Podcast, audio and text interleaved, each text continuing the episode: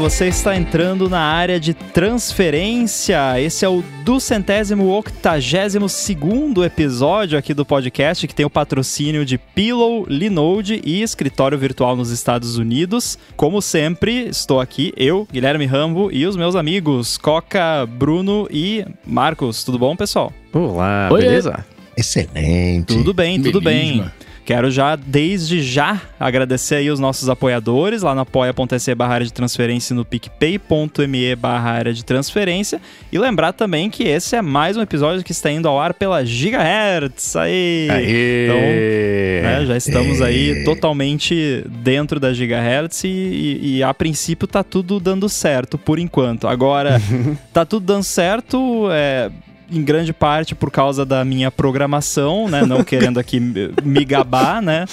Mas dá trabalho, né? Esse negócio de programação aí, às vezes você, Nossa, você dá. quebra a cabeça um pouco e eu sei que tem alguém aqui entre nós que, que tá explorando um pouco mais essa área. Já tinha tentado um pouquinho antes e agora entrou de vez no negócio. Então eu quero saber, Bruno, como está sendo a sua experiência como Bruno programador? Cara, é, é uma parada muito legal, assim, né? Porque foi o que você falou, eu tinha tentado antes, brincando com o Swift Playgrounds mesmo. E aí, enfim, a, a vida me fez parar. Só que, cara. É um lance que, pelo menos a parte de raciocínio lógico, etc., que eu gosto muito e que eu tava sentindo um pouco de falta disso na minha vida. E parando pra brincar de novo, eu peguei o Swift Playgrounds do zero de novo, comecei a mexer nele de novo tal. Você, né, o Rambo tinha me mandado o link também do, do 100 dias de Swift lá, que já tá na, na minha próxima coisa pra começar na semana que vem. É. Tipo, é um bagulho muito legal, mas é, é praticamente você ter que aprender uma língua nova. Né? Porque você tem que entender como que a- as frases são construídas, como que o raciocínio da parada é feito, né? E eu até tuitei, eu tô, eu tô, eu tô tweetando lá no, no, no Twitter é, sobre isso, né? Ah, vá. E é, e é muito, e é muito Pelo engraçado menos você porque, não tá exemplo, tweetando no Instagram. Instagram, né? Daí. poderia, porque eu tô tão doido essa semana que poderia estar acontecendo isso. E não faltam tweets no Instagram, né? Digamos. É, ver- é verdade, né? É verdade. Mas é muito engraçado porque foi o que eu comentei hoje, assim, hoje no dia, quarta-feira, no dia da gravação, né? É, eu fiquei ontem três horas pra tentar resolver um problema e eu resolvi o problema fazendo, enfim, fazendo uns códigos do jeito que eu achava que era. Mas eu resolvi de uma forma que, além de eu não estar não tá satisfatório, eu não entendi o que eu fiz. Eu só eu fui escrevendo ali e foi chegando no resultado e beleza, Ou eu passei seja, a você fase. já é um programador.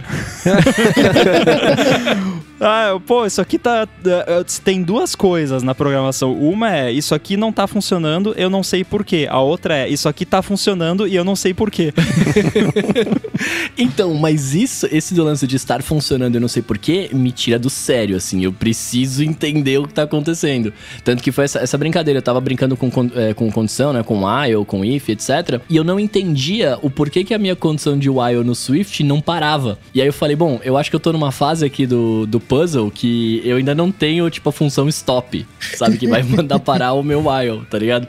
Falei, acho que é isso. Só que aí eu passei da fase mandando. Vou resumir bastante, assim, né? É, eu tinha que fazer o bichinho andar, e pegar gemas e pular, acender a- as plataformas lá. Só que toda vez que eu executava o código pra acontecer, ele mudava a fase aleatoriamente. Então eu tinha que fazer um código que funcionasse pra qualquer situação. Eu resolvi a primeira vez fazendo um loop for de pro cara fazer, andar 17 vezes, que era o máximo da fase. Então, se a fase fosse grande, ele parava onde eu queria. Se a fase fosse pequena, ele fazia tudo e ficava rodando até acabar o loop for, né?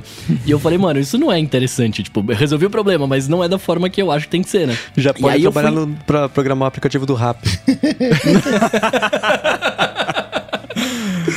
E aí eu entendi, cara, que tipo, eu entendi como que escreve a, a- o, o código, como que cada coisa funciona, porque aí tem uma opção lá no Safety Play- Playgrounds de você testar o código passo a passo devagar. Que chama. Então ele vai bem devagarzinho, mostrando cada Step etapa e o que o, into. o bonequinho tá fazendo e tal. E aí eu falei. É, isso, breakpoints, aí ó, eles estão ensinando você a, a debugar as paradas. Isso é debugar. Você sempre quis Olha saber que o que maravilha. é debugar? Tá aí, ó. Tô, tô, debu- debuguei sem saber. E aí, tipo. Eu, eu- ele foi me mostrando e aí eu entendi que quando eu ponho uma condição, ele vai testar aquela condição até aquela condição ser verdadeira, até aquela condição ser falsa. Ela vai executar aquela condição de while até ela ser falsa. Quando ela for falsa, ele vai seguir o código. Aí quando eu entendi isso, eu falei, olha, mano, então tá aqui os meus. Que eles falam. A primeira coisa que eles falam lá é que o trabalho do programador é você resolver, pegar um problema e quebrar em várias etapas e resolvendo pro, pequenos probleminhas, né? Aí eu falei, olha, mano, agora tá fazendo sentido. Agora eu entendi o que tá onde colocar cada coisa. Porque, para mim, pelo menos, tanto no Excel quanto em qualquer outro lugar que eu ia brincar disso, a dificuldade estava em entender como escrever o código, né? O que que cada. Tipo, por mais que eu soubesse fórmula, por mais que eu soubesse alguma coisa, eu tava assim, tipo, ah, beleza, eu sei a fórmula, eu sei qual é a minha lógica na minha cabeça, mas eu não sei é, colocar isso escrito naquela linguagem para que o programa entenda, né? E aí, quando eu entendi isso, cara, o mundo mudou, assim. Eu, aí eu fiz videozinho pra falar, olha, eu tava fazendo assim, agora eu fiz assim, isso aqui. Tipo, eu fiquei realmente maravilhado, tá ligado? E tá sendo muito legal, né? Eu ainda não sei, e eu acho que eu vou aprender isso quando eu começar a ver o link que o Rambo me mandou do 100 dias de Swift lá, mas eu ainda não sei, né, é, como que do zero eu vou fazer alguma coisa, né? Porque ainda, tipo, lá eu tenho um puzzle, eu tenho que passar, eu tenho que passar uma fase, né? Eu tenho problemas e um problema eu tenho que resolver. Então eu, uhum. eu tô curioso para chegar no momento em que eu vou ter uma coisa do zero e eu vou criar a minha parada, saca? Mas enfim, tá sendo é, muito isso demora, demora mais porque é aquela coisa, né? Você aprender a generalizar as soluções que você aprendeu, né? Mas o, o importante é começar do, do, básico. Até, né, fazendo um plug aqui da, da Gigahertz, o, o, episódio dessa semana do Olá Mundo lá foi justamente sobre como começar na programação, né? Aí até um do... Foi mais assim para quem quer de fato ser profissional da área, né? Você tá aprendendo mais como hobby, mas a gente falou do Swift Playgrounds lá e é, é engraçado engraçado que você falou, ah, como aprender uma linguagem nova. Aí, quando você vai aprender uma linguagem nova, geralmente você aprende falando como uma criança, né? Tipo, você aprende ali o beabá, o basiquinho, né? O Duolingo agora, no, no curso lá que eu tô fazendo, eles até colocam voz de criança falando as frases. Ah. Tipo, ó, isso aqui é uma frase de criança, que é o seu nível de proficiência. Então, né, aceita que dói menos, né? E, e na programação é a mesma coisa. Eu vejo às vezes o pessoal meio que desprezando esse, essa metodologia do Playgrounds, por exemplo, de ah, pô, mas é um bonequinho, é para criança. Mas, cara, você é uma criança na programação. Tipo, o seu nível é esse. Então, é começa é por grande. ali. Exatamente, começa por ali. É engraçado que você falou de transformar o, a sua ideia em código. Eu tenho um problema diferente. Eu tenho muita dificuldade de fazer as coisas no shortcuts. Porque eu vou fazer as coisas no shortcuts e eu, fico, e eu, e eu sei como fazer aquilo em código. Só que no shortcuts não é código, é um monte de bloquinho. E aí eu fico todo atrapalhado, eu não consigo achar as coisas, eu fico bem perdido quando eu vou tentar montar coisa lá, né? Porque Porra, não foi bom. feito para mim, né? Foi feito para quem não sabe programar ou para quem consegue ter as, as duas coisas, né?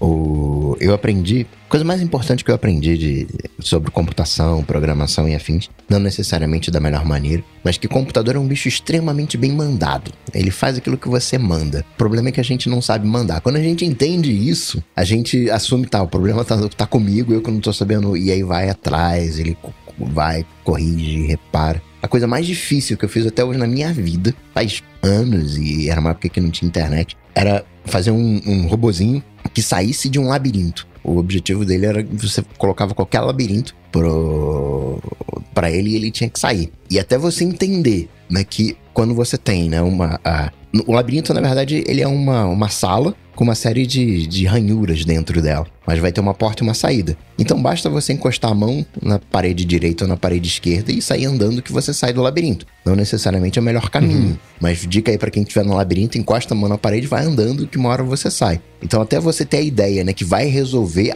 são, você fica ali martelando, mas depois também quando você tem a ideia, a parte de código, né, de transformar isso em código, é fácil, não vai mudar a linguagem, vai mudar o, o, o comando, a estrutura, a indentação, mas eu gosto.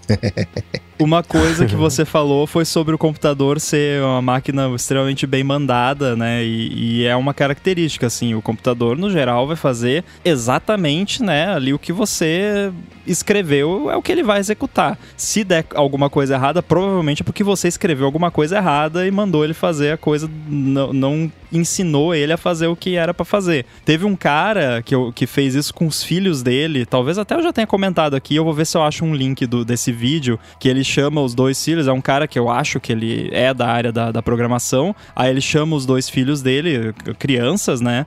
E fala, ó, vocês me dão agora aqui as instruções para eu fazer um sanduíche. E aí as crianças vão falando: ah, pega o pão, bota a, a manteiga no pão. Daí, tipo, a, a, criança fala: bota a manteiga no pão, ele pega o bloco de manteiga e bota em cima do pão, assim, tipo, sabe? Aí não, mas tem que falar o que exatamente como é para fazer, né? É bem assim, o computador faz literalmente aquilo, né? E aí você pode até, né, Coca, fazer ali os diferentes níveis de abstração, né? Se for assembly, aí você vai falar, né? Abra os dedos da sua mão, coloque-os sobre a faca, né? Seria assim, né? Daí uma linguagem tipo Swift, já, você já pode falar, né? Pega a faca, passa na manteiga e esfrega no pão, né? Já fica um pouco mais fácil, né? Mas é, é uma analogia boa e, e é bem divertido. Vou ver se eu acho esse vídeo aqui. Que da hora. Mas é isso, assim, o, o, o Rambo, você comentou, né? Eu, eu tô fazendo sim pro hobby nesse primeiro momento, mas, cara, eu gostaria de daqui uns anos, sei lá, 5, 10, 15, 20, 30, enfim, quantos anos for, eu gostaria de, de poder trabalhar um pouco com isso. Nem que fosse só. Eu, claro, eu não tenho a pretensão de trabalhar numa empresa, aquela coisa toda, até pelo meu ser, né? Mas eu gostaria muito de, porra, poder fazer um aplicativo e, enfim, e ficar fazendo as coisas dele e ir atrás. Eu acho isso muito legal, tá ligado? Eu tentei Cara, muito o programar. Mercado tá cheio de nerd bitolado que, que só sabe de programação. Assim, é uma crítica que eu faço não à pessoa, porque a gente precisa dessas pessoas também. Eu, uhum. de certa forma, sou um pouco mais para esse lado, mas eu gosto de pensar que eu, o meu conhecimento vai um pouco além disso. Mas a gente precisa, o mundo precisa na programação de arquiteto, de engenheiro, de faxineiro, de cozinheiro, músico, todo tipo de pessoa, de dublador, né? então eu digo assim, é, não, não, não vou ao ponto de falar assim, não, todo mundo tem que saber programar ou, ou deve saber, né? É, se você tem interesse, mas assim, que o mercado precisa, mesmo que a sua, o seu foco não seja programação, mas se você for, se você já é muito bom em alguma área e você também sabe programar, tem um mercado enorme para você aí, tanto para trabalhar no, nos lugares quanto para você fazer coisas indie, digamos assim, né? O que, o que tem aí de. Ah, a pessoa é nutricionista e tem um app lá na App Store de alguma coisa de nutrição que a pessoa faz ali nas horas vagas e, e bomba, sabe? Porque não porque a pessoa é programadora, mas porque a pessoa é nutricionista e sabe programar. E outra, quando você é, lida com programação, um aplicativo nada mais é do que uma abstração da realidade. O que, que significa isso? Você pega as coisas que são é. importantes é. da realidade e mapeia essas coisas num aplicativo. Por exemplo, sei lá, um aplicativo de, de, de, de é, de caixa. O que é importante no caixa é, são as vendas que são feitas, os produtos que saíram, os produtos, né, o, o, por quanto foi vendido. Isso é importante do caixa. Você pode até ligar com estoque, ligar com outras, né, quem é o, a pessoa que estava atendendo, aí já liga ali com a base de, né, de funcionários. Mas quando você tem essa capacidade de abstração, né, de olhar para a realidade e ver naquele momento o que importa, isso muda a sua vida. A quantidade de coisas que hoje, né, que é, tem situações e que a pessoa, entre aspas, né, a pessoa padrão fica perdida, não, vou isso aqui, isso aqui, e que eu consigo olhar e, não, aqui, ó, aqui, né, isso muda a sua, na sua vida. Isso não tem a ver com produtividade, não, não, nada. É uma característica lógica, é um pensamento lógico que você consegue exercer com a programação. Que isso não é exercer. A matemática até tenta exercer né, aquilo, né? Mas a matemática é muito sim, ela não é um pensamento lógico exato, né? A, a, é, é, outra coisa que a matemática faz, né? A matemática é aquela coisa, ah, você tem três laranjas e custam 18 reais. Quanto é que custa cada laranja? Né? Isso é uma equação de primeiro grau, né? E mapeada, né? E, e, aquela coisa para crianças, né, que te enganam, né? Você é uma criança, tá fazendo equação de primeiro grau e nem sabe que aquilo dali é uma equação de primeiro grau. Mas ainda não é o, o, o pensamento lógico. A programação desenvolve isso de uma maneira que você consegue é, não sei, pensamento lógico, é a melhor maneira que eu consigo definir isso. É, e esse lance de. Você até mencionou matemática, é bom falar também, porque tem um, um preconceito, assim, com programação que, que talvez preconceito não seja a melhor palavra, mas enfim, que as pessoas às vezes têm medo de tentar aprender porque elas acham que para você ser programador ou saber programar, você tem que ser tem que bom em matemática. É. é, ou. É, ah, não, é de exatas. É, É, mas assim, não, não é também, sabe? E você vai ver, por exemplo, vaga de emprego na Apple lá para trabalhar no, no Logic, sei lá. Eles falam, ah, pô, se você toca um instrumento, se você é cantor, né, vai trabalhar no, no Photoshop. Eles querem artistas também que sabem programar. E assim como tem gente que é qualquer profissão que você possa imaginar e toca guitarra, ou desenha, ou faz qualquer outra coisa, você pode fazer qualquer coisa e também saber programar e isso vai te ajudar em, em algumas situações. Sim, e aí eu acho que vocês podem falar muito melhor do que eu, né? Porque, enfim, vocês trabalham com isso e eu tô brincando disso agora. Mas eu, eu não acho que seja o lance de, de exatas. É o lance de você saber raciocinar. Não é saber raciocinar, mas ter um, um raciocínio lógico. É, é, conseguir pensar de uma forma é, linear, assim, e conseguir pôr em prática aquilo que você tá pensando e entender a, a, é, de, de novo a palavra lógica, mas entender a lógica da parada, né? Que é completamente diferente de você saber exatas, porque a parte de raciocínio lógico você usa para qualquer coisa, né? Eu trabalho com dublagem hoje, mas é, tem toda uma lógica de raciocínio dentro do processo de dublagem. Que se você entra no lance do ator de que é tudo muito abstrato e muito tipo, ah, não, você tem que sentir, etc., o processo é muito mais doloroso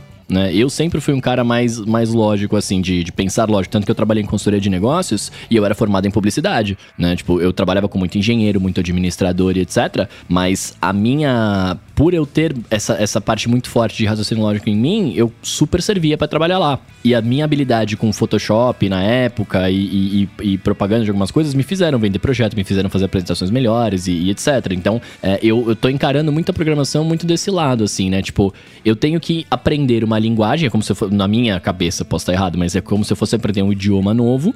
A partir do momento que eu aprender a falar esse idioma e aprender como que as frases, né, as sentenças são construídas dentro desse idioma, toda a experiência que eu tenho vai servir para alguma coisa. Vai ser o lado que talvez eu vá focar quando eu for construir meu aplicativo. Vai ser uma coisa voltada talvez para áudio, uma coisa voltada para voz, é, sei lá, vai ser alguma coisa talvez nessa linha. Mas o fato de eu também saber isso vai me ajudar bastante. Eu tenho o mesmo pensamento que vocês estavam falando agora. Eu acho muito legal isso. Isso que você falou com aí certeza. de é, pensamento lógico. Não, pensamento matemático é pensamento lógico. Eu vou deixar você com essa ilusão de que é um pensamento linear, né? Que você falou, na verdade, a palavra.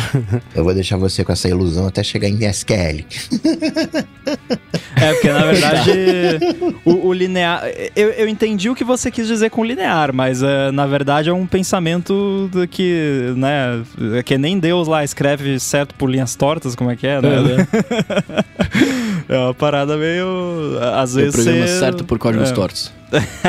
É que tem outros modos, Exatamente. né? É, existe o modo imperativo, existe o modo lógico, né? Tem vários modos de você pensar, modo grupal. Então tem. No SQL não é linear a coisa, né? É, você vai pensando por grupos e buga, né? Quando você, cara, você, não, Coca, calma. Eu, eu tô na. Eu tô na, na no primeiro final da. No, na, no primeiro final, na, na, no segundo terço da primeira lição do Swift. Tem muita coisa ainda para acontecer na vida aí. Espera só quando você chegar em expressões regulares. Tá, eu vou lembrar disso. Eu vou. A próxima etapa lá que eu, que eu vou começar amanhã é algoritmo. Tá escrito lá. Aí você vai virar um deus, Não que Mendes aí, rindo, interessado nessa conversa profundamente. É, eu ia falar, né?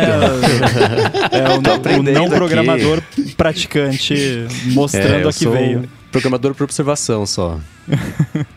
Observador. Tá Muito aí, bem. Tá vendo? Muito bem, vamos fazer aqui os follow-ups depois desse médio assunto, né? Não foi nem mini, nem, nem, nem giga. Desculpa.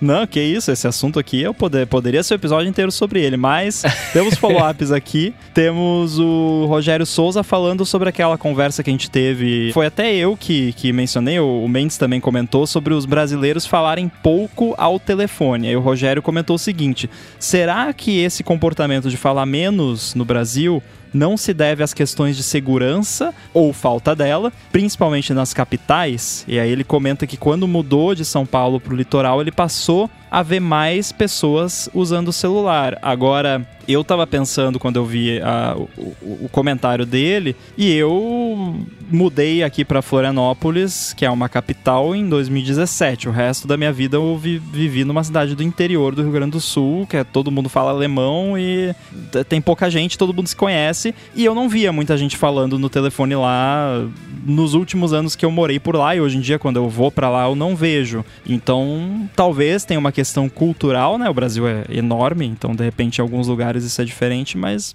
Não sei se é uma questão de capital ou não. Isso é curioso, né? E bate até com isso de, é, de mentalidade, né? Eu acho a ligação extremamente improdutiva, porque uhum. a ligação não deixa registro, né?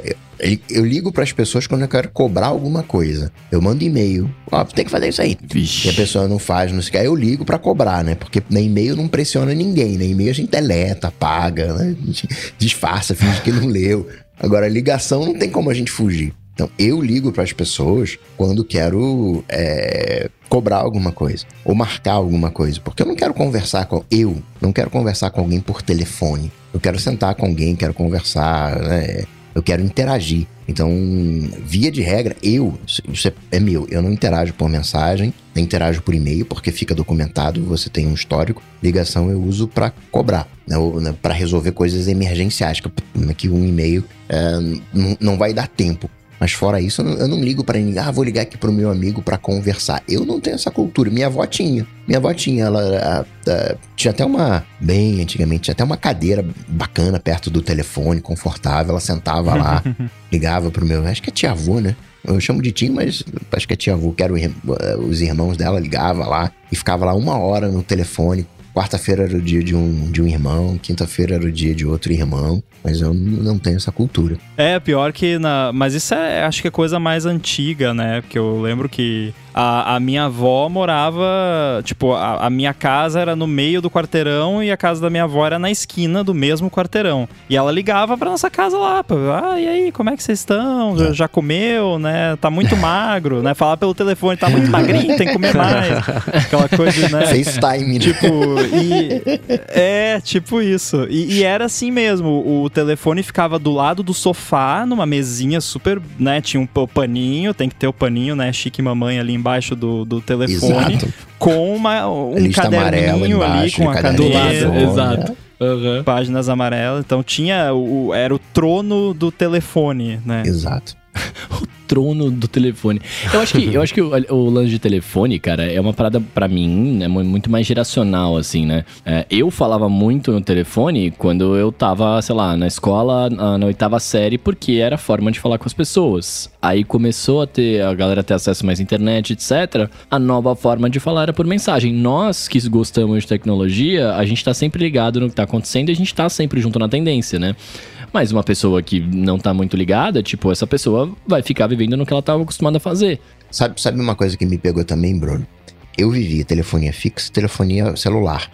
Então, para mim, eu só ligava para alguém no celular quando era urgente, né? Se tipo assim, é, eu queria falar com alguém, né? Por alguma. Não, não, eu ligo de noite. De noite eu ligo, ela vai estar, tá vai tá em casa, eu ligo de noite. Se a coisa pudesse esperar, eu esperava até de noite para ligar num telefone fixo. E talvez isso tenha me marcado de uma maneira para não usar tanto o, o, telefone celular. Ele ficava, ficava como uma espécie de preconceito. Não, hoje em dia já falei, né? Se tocar o meu celular e for uma ligação que vai ser de algum contato, porque eu tenho chamadas bloqueadas para quem não é contato, eu vou achar que morreu alguém certo, assim, principalmente se for tipo um horário meio esquisito, porque ninguém me liga, né? Manda, pode até mandar áudio no WhatsApp e tal, manda mensagem, mas ligar, se o meu telefone tocar e for algum familiar, principalmente, morreu alguém. É o na hora eu já vou pensar que é isso, porque ninguém liga. Eu, eu acho, a gente já falou em programas passados, mas assim, eu acho que você, em 2022, com o nível de tecnologia que a gente tem, com o nível.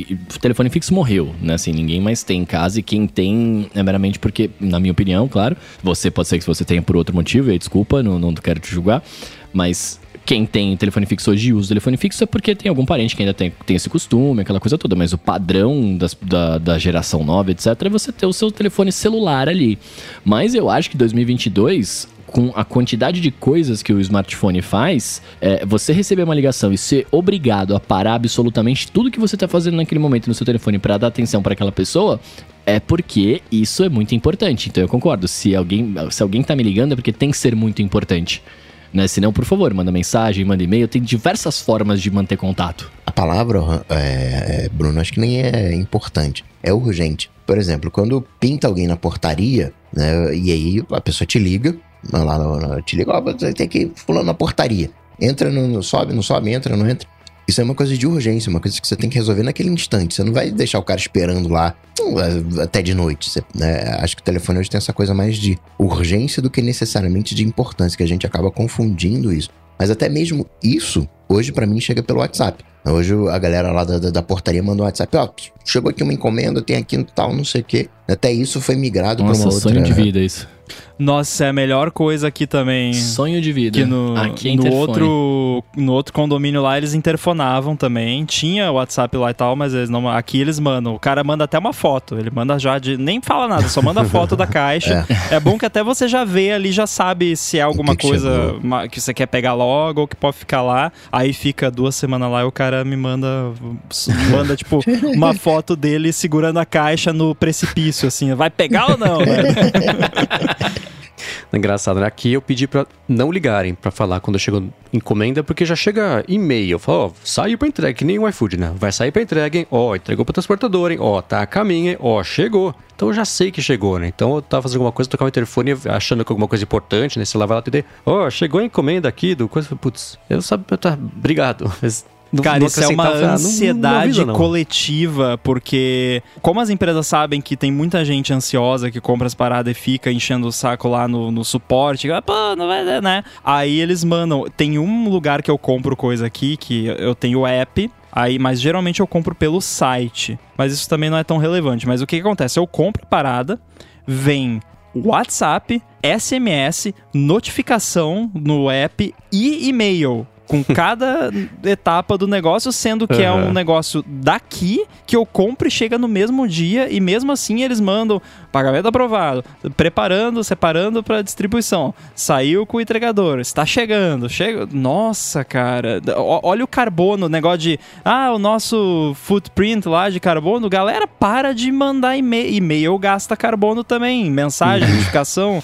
Tudo bem que push notification é, é, tipo rádio AM, assim, né? Você pode, você tá sem sinal, o negócio chega, mas gasta também, né? Então não precisa, pô. O, o, Pokémon falou que tem loja aí que manda até fax pra avisada.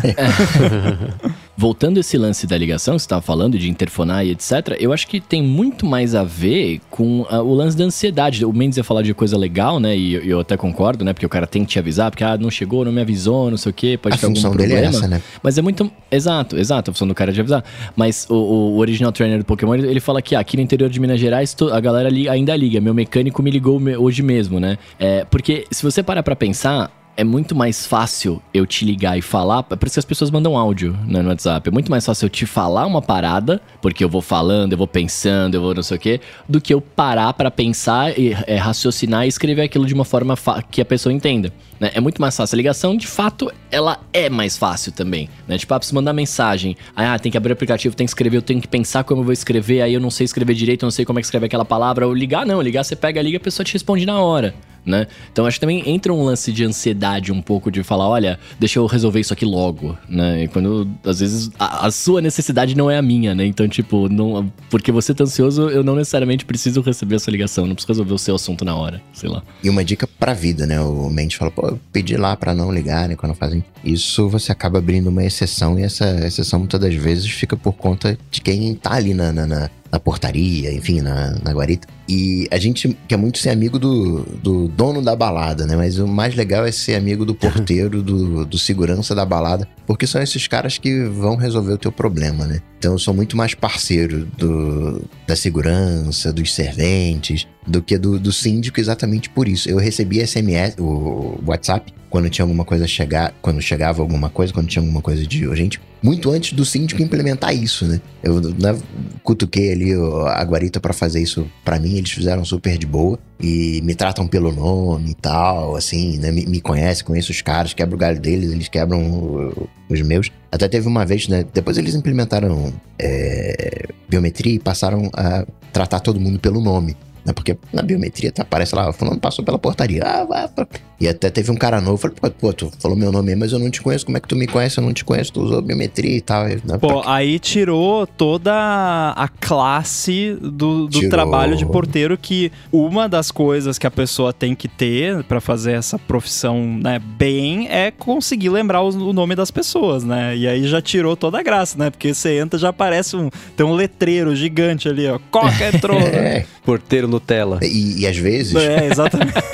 e, e- ah, você pode falar coisa de interesse. Não, uma coisa mútua, assim, não sei o quê, né? Às vezes, não, chegou uma pizza aí. Aí eu falo, pô, tu tá com fome? Tô, então deixa essa pizza aí. Fala pro cara pra deixar essa pizza aí, come essa pizza aí. É, é, é aquela troca, né, de, de, de, de favores, né, que a gente tem que fazer como tal, né? Vem a, a gorjeta que a gente dá. De- um dos presentes, acho que eu nunca comentei isso aqui, mas um dos presentes que eu mais dei de, de pandemia foi um carrinho, né? Chegava o cara aqui pra me entregar as coisas, né, de... Né? E eu falava, cara, pô, tu carregou esse peso todo, pô, tu não tem um carrinho? Não tenho. Cara, toma aqui. Eu comprava e dava pro, pro de barato, sei lá, 80 reais, 100 reais, enfim. E não, não sou especial por causa disso, mas se a gente quer que as outras pessoas sejam maneiras conosco, a gente também tem que ser maneiras com elas. Agora, com essa tendência do porteiro Nutella, você vai oferecer a pizza, ele vai falar, pô, cara, eu não como glúten.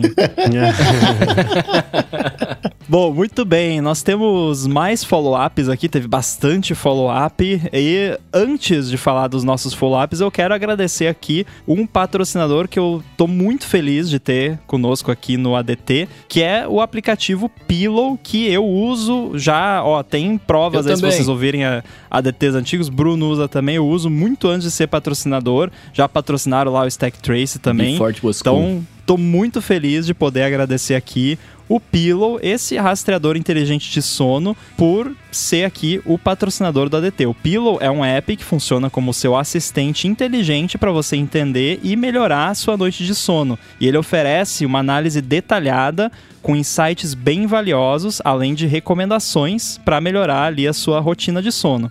Se você tem um Apple Watch, que é o meu caso, é só você usar o relógio quando você dorme e o Pillow vai fazer ali o rastreamento automático, fazer a análise do seu sono. Se não, você pode acompanhar também usando o seu iPhone ou iPad, colocando ele na cama perto do travesseiro. Só cuida para não derrubar da cama, né? É, que, que nem eu derrubei aí em outras circunstâncias e acabei quebrando. Mas, não, né? Bota ali bonitinho, seguro. O Pillow tem uma função bem legal também, que é a função de alarme inteligente, que escolhe ali o melhor momento para te acordar quando o seu estágio de sono tá no mais leve. Quem tá ouvindo já teve aquela sensação assim que acordou, parece que tem dia que você acorda sempre na mesma hora, aí tem dia que você acorda e parece que você tá quebrado, parece que você nem dormiu e tem dia que você acorda de boa. E isso tem a ver com o estágio do sono que você tava quando o despertador tocou. E eu uso esse despertador nesse estilo há bastante tempo e cara faz uma diferença absurda, porque ele Faz vai mesmo. sentir ali pelo monitoramento que ele faz a hora que você tá num sono leve, então você vai acordar mais fácil e não vai sentir aquele peso no corpo, assim, quando você acorda, que parece que você tá morrendo. né? Então, usa esse negócio que é muito bom. Outra coisa muito legal também é que o Pillow usa ali o machine learning para categorizar os sons que acontecem durante o seu sono. Então, se você, você ronca ali, então, tem umas categorias bem engraçadas, inclusive. Tem. É só você usar a criatividade aí que você vai imaginar o que, que tem lá. É, e é importante falar que isso é opcional, então se você não gosta da ideia de ter um negócio ali, né, ouvindo você dormir, é- é- ele não vem com isso ligado por padrão, é você que tem que ativar. A interface do Pillow é bem fácil de usar, você pode explorar, entender os dados do seu sono melhor através dela, com dicas que eles dão também, e eles estão sempre atualizando os algoritmos de acordo com os achados científicos mais recentes e pesquisas sobre o sono. Quem usa o Pillow com Apple Watch também pode ver a análise da frequência cardíaca para cada sessão de sono, para ver ali se você teve uma queda de frequência cardíaca, a variação, o nível de oxigenação do sangue e também a frequência de respiração durante o sono. E eles têm uma preocupação bem grande com privacidade, vocês sabem que a gente aqui também, então todas as informações são criptografadas e ficam lá no seu aparelho e na sua conta do iCloud, se você escolher usar o iCloud com o app e a análise de som também é totalmente feita localmente no seu aparelho e nunca é enviada para a internet. Por fim, no Apple Watch você pode também usar uma série de complicações para ajudar você a olhar rapidinho ali os dados básicos da sua noite de sono. Então você pode usar as complicações para descomplicar o seu sono. Olha que legal. Ah. E se você quer saber mais sobre o Pillow, dá uma conferida pillow.app, p i l l o w.app. Tá grátis lá na App Store e se você quiser alguns recursos adicionais, você pode fazer a assinatura que eu fiz já há muito tempo e sou um feliz assinante do Pillow. E olha só que legal, para quem usa o device em português, o Pillow já está totalmente traduzido para o português.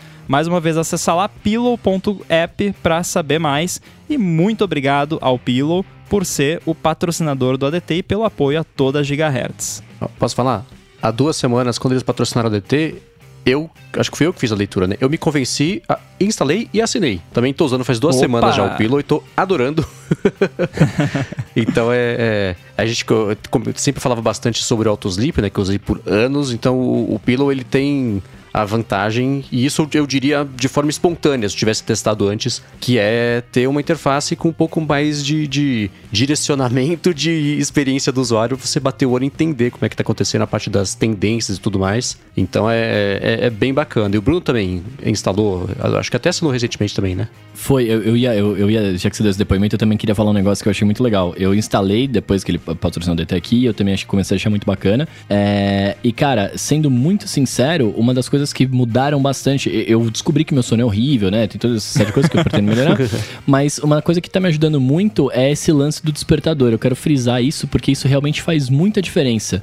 Né? Eu, como tenho ah, essa vida loucura, assim, e às vezes eu durmo muito pouco, muitas vezes o despertador tocava e eu acordava daquele jeito, tipo, meu, que loucura, né? O que, que tá acontecendo?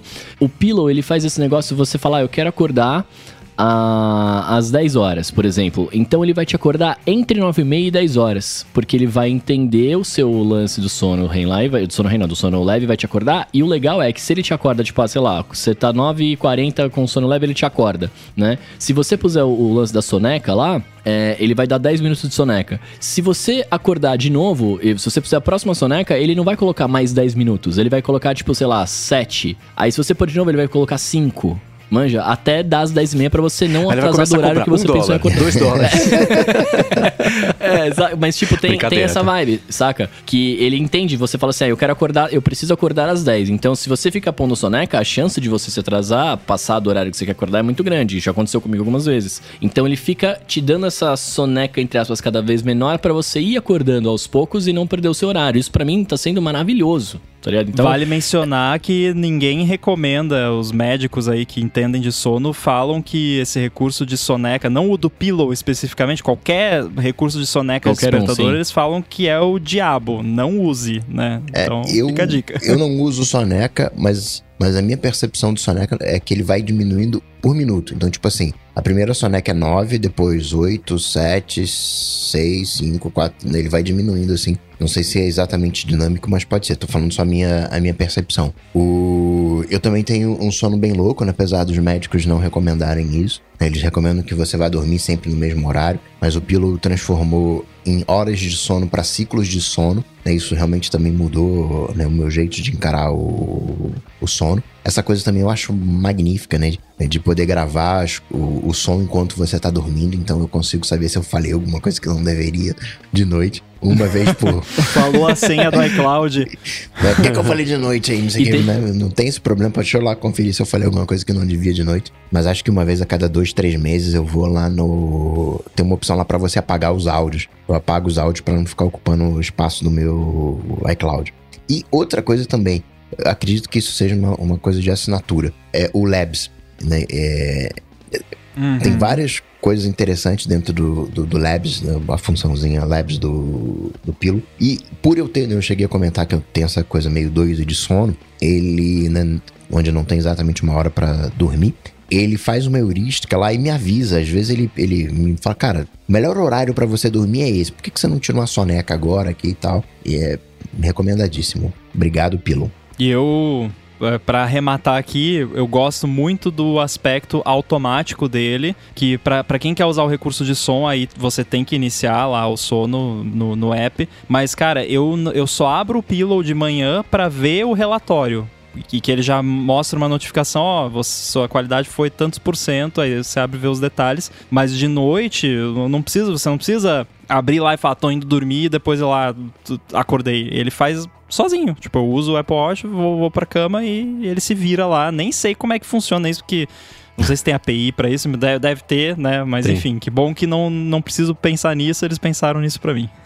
Muito bem, agora falamos aqui de sono bastante, mas uma coisa que pode tirar o seu sono são problemas com senhas, né? E a gente falou sobre, já falamos aqui sobre o passkey, sobre aquele lance de você fragmentar senhas, que algumas você bota no OnePassword, outras no iCloud. Aí tem uns lugares que você faz o login com o Google, outros que você faz o login com a Apple, e de preferência nenhum que você faz login com o Facebook. É, o OnePassword vai ter um recurso de, ou já tem um recurso para lembrar você quando você usou o Sign in with Apple, Google, etc. em determinada conta. Algo que eu venho fazendo manualmente há muito tempo. Quando eu, eu faço um login novo com algum desses serviços, eu crio um item lá no OnePassword e coloco uma. Eu tenho tags, eu tenho a tag Sign in with Apple, eu tenho a tag do Google, eu só boto uma tag e boto eu acho que eu boto como se fosse uma nota sem senha, nada, só para eu saber, né, que ah, nesse site eu já tenho uma conta que é assim. Mas agora vai ter nativo. É, essa foi uma função muito boa que eles pensaram, né? Que é o jeito de você usar o OnePassword mesmo quando você não está usando o OnePassword, né? Porque essa, essa fragmentação ela é muito chata. A gente falou sobre isso aqui, né? Só recentemente, relativamente recentemente, começou a ter essa integração de no iOS você direto, a hora que for fazer login no site, puxar a partir do OnePassword, identificar que ele tem a senha salva e fazer. Então, por muito tempo, sei lá, usei por um tempo o OnePassword. Por outro tempo, desisti do OnePassword e comecei a usar só as chaves do iCloud. Então, fragmentou. Né? Então, esse é um jeito muito inteligente que eles criaram para você, se você não armazenar tudo lá, que é o que no longo prazo vai acontecer com essa funcionalidade, né? naturalmente vai, vai começar a te empurrar a salvar isso dentro do password. Pelo menos você não esquece qual dos 20, 12 jeitos diferentes de login que você usou naquele site específico. Né? Então, achei bem bacana. O... Quando fala fragmentação, já, já dá, um negócio uma, uma espinha. E eu também resolvi centralizar tudo isso num gerenciador de, de senhas. Eu tive muita esperança no, no login with Apple, mas acaba que no meu jeito de funcionar muito dos e-mails, né? Eu tenho login em, em Apple com, quer dizer, tinha, né? Não tenho mais, com um aplicativo de entregas. Só que eu queria ter o registro do que foi entregue, né? Dos comprovantes e tal, mandar isso para Evernote. E o, o e-mail do, do iCloud falha miseravelmente com isso. Você só pode aplicar uma regra no e-mail. Né? Sim, eu tenho necessidades, né? Né, é, especiais. Então eu parei, não, hoje eu não tenho nada com o sign-in, o If Apple, troquei o, o e-mail. Acho o e-mail do, do Google muito mais poderoso. Para isso tem e-mail específico né, que não me notifica, não, não nada, só para, né, digamos assim, para esses serviços. Mas hoje eu tô com um gerenciador de senhas us, usando o login com e-mail e senha, exatamente para não ter essa dor, dor de cabeça de ter que lembrar. Eu fiz o login com o que nisso? Nisso daqui, né? Eu tentei ali, mas comigo não rolou. Agora, um outro assunto também que a gente comentou na semana passada e vem comentando algumas semanas, né? Porque é algo diferente, olha que legal, né? É sobre o Nothing Phone One, né? Que na semana passada a gente falou bastante sobre a parte de trás dele, que o Marcus Brownlee publicou um vídeo com hands-on do, do, funcionamento dos LEDs e tudo mais. E o Ibiran falou o seguinte, né? Comentando aqui o que a gente comentou sobre isso, ele falou que concorda que para o usuário comum é só meio decorativo ali na maior parte das vezes o inútil o LED na parte de trás, mas ele acha que essa funcionalidade pode ser bem útil para pessoas com surdez, né? E é assim como, por exemplo, eu acho que o negócio do LED do, do iPhone mesmo, né? Ele, ele tava em acessibilidade. Acho que tudo que a Apple inventa de, de funcionalidade complementar, de opção, ela primeiro coloca em acessibilidade e depois ela pensa e tira a acessibilidade e coloca em uma outra coisa, porque acho que ela acaba entendendo que nem tudo tem que ser necessariamente acessibilidade pode é, beneficiar mais pessoas. Né? Mas é uma, uma impressão válida, né? A gente passou tanto tempo falando sobre a validade dessas funções como só uma novidade tecnológica, mas ela pode ajudar bem mais gente do que a gente imaginava, né? É, eu, eu acho. Se eu não falei, eu pensei e esqueci de falar, mas foi assim, uma das vantagens que eu pensei para esse recurso seria a questão da acessibilidade, porque o, o, iPhone tem, ah, tem um negócio de piscar a lanterna lá, mas é muito limitado, né? Esse aí tem, tem uma variação muito maior de né, padrões que ele consegue fazer, então é bem mais interessante. Realmente é um, um ponto bom também desse recurso. Isso de acessibilidade minha treta que eu tenho com acessibilidade é que as legendas ficam em acessibilidade. Então, isso significa que, falando de Brasil, peraí, o cara tá falando inglês, deixa eu colocar uma legenda. Significa que se você não fala inglês, né, você tem alguma disfunção de alguma, de alguma maneira na visão da Apple. Esse. É, eu, eu não, não sei. É, eu entendo o espírito da, da, da crítica, mas é, é, é, que, assim, legenda é uma coisa, closed captions é outra, né? O, o, Bruno sabe muito bem, eu acho, porque é tangente à área dele ali, paralelo, Sim. né? Eu Sim. não tô muito bom de geometria hoje. é. Então, mas é, aí às vezes você liga ali, aí tipo, música animada, né? Aplausos, né? Tipo, o que é muito importante para quem realmente precisa dessa informação, Contexto. mas se você, exato, mas se você só quer legenda, né, para você é, é too much. Agora, eu concordo, eu acho que nem closed captions deveria estar na parte de acessibilidade, porque eu uso closed captions às vezes, principalmente no YouTube, porque tem alguns canais às vezes que o áudio é muito, fica variando demais, ou é meio baixo, ou às vezes tem uma pessoa que é muito alta, outra é muito baixa, aí e tem closed captions, eu ligo lá, pronto, resolve, né? Não, não tem problema mais de não conseguir ver o que as pessoas estão falando, ou às vezes tá, o ambiente tá um pouco barulhento e tal, você não quer aumentar demais o volume volume, bota close captions também. Eu conheço muita galera da, assim, que, quem tá aprendendo um idioma, por exemplo, né, você tá aprendendo inglês, você pode assistir com a legenda em inglês, o closed captions em inglês, pra, porque você não entende ainda muito bem tudo, mas você vai consegue ler o que você não entende. Mas eu conheço muito muito nativo, né? O pessoal dos Estados Unidos, acho que o próprio Mike lá da Relay falou que ele usa às vezes closed captions quando tá vendo série, filme, para que às vezes você não entende, às vezes tem um sotaque diferente e tal. Então, eu acho que closed captions não deveria mais ser considerado acessibilidade e sim feature, né? Tipo, padrão, é algo que todo mundo usa, né? O, o que é verdade sobre muitos recursos de acessibilidade, né? Às vezes você, sei lá, você tá com o braço enfaixado, você tá limitado ali, você vai precisar, às vezes, de algum recurso de acessibilidade. Foi no, no oftalmo lá, botou aquele colírio para dilatar a pupila, não tá enxergando, você vai ter que, né, às vezes, usar algum recurso. Então, tem, tem isso também.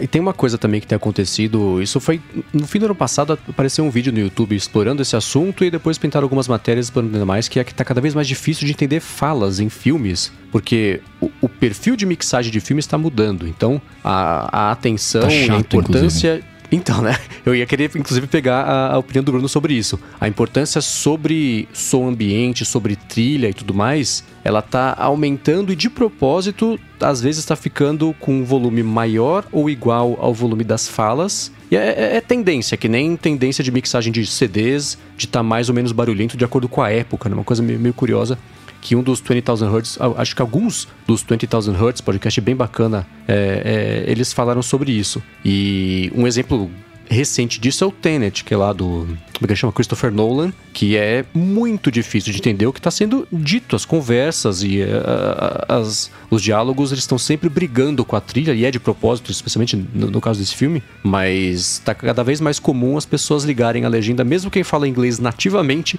ligar a legenda em conteúdos em inglês, porque tá difícil de entender. É o equivalente de som ao vídeo, por exemplo, de, dos filmes estarem ficando, tipo, os Batmans recentes, super escuros, Game of Thrones também, aquela cena de um dragão lá que o pessoal reclamou que ninguém conseguia enxergar nada, que era super escuro também. Então é meio tendência isso, é meio doido, né? E Bruno, entrando aí nessa pergunta, fala pra gente qual é a diferença entre né, o Ram falou do closed captions, do closed captions pro open captions, que eu acho que o iOS ele não usa esse termo, né? No iOS ele usa o legenda ocultas e o SDH, né? Que é aquele subtitles uh, for uh, Death Hard, né? Tem não sei o que significa exatamente o, o SDH, enfim, legenda oculta e open captions, whatever, né? Que, que é esse panorama todo? Aproveitando que esse é o momento pergunte tudo ao Bruno, já vou emendar aqui também. O, vai, ó, não esquece a pergunta do Coca. Eu quero fazer mais um comentário também, que é esse lance que o Mendes falou de mixagem. Um dos motivos de eu não gostar de, de certos conteúdos dublados,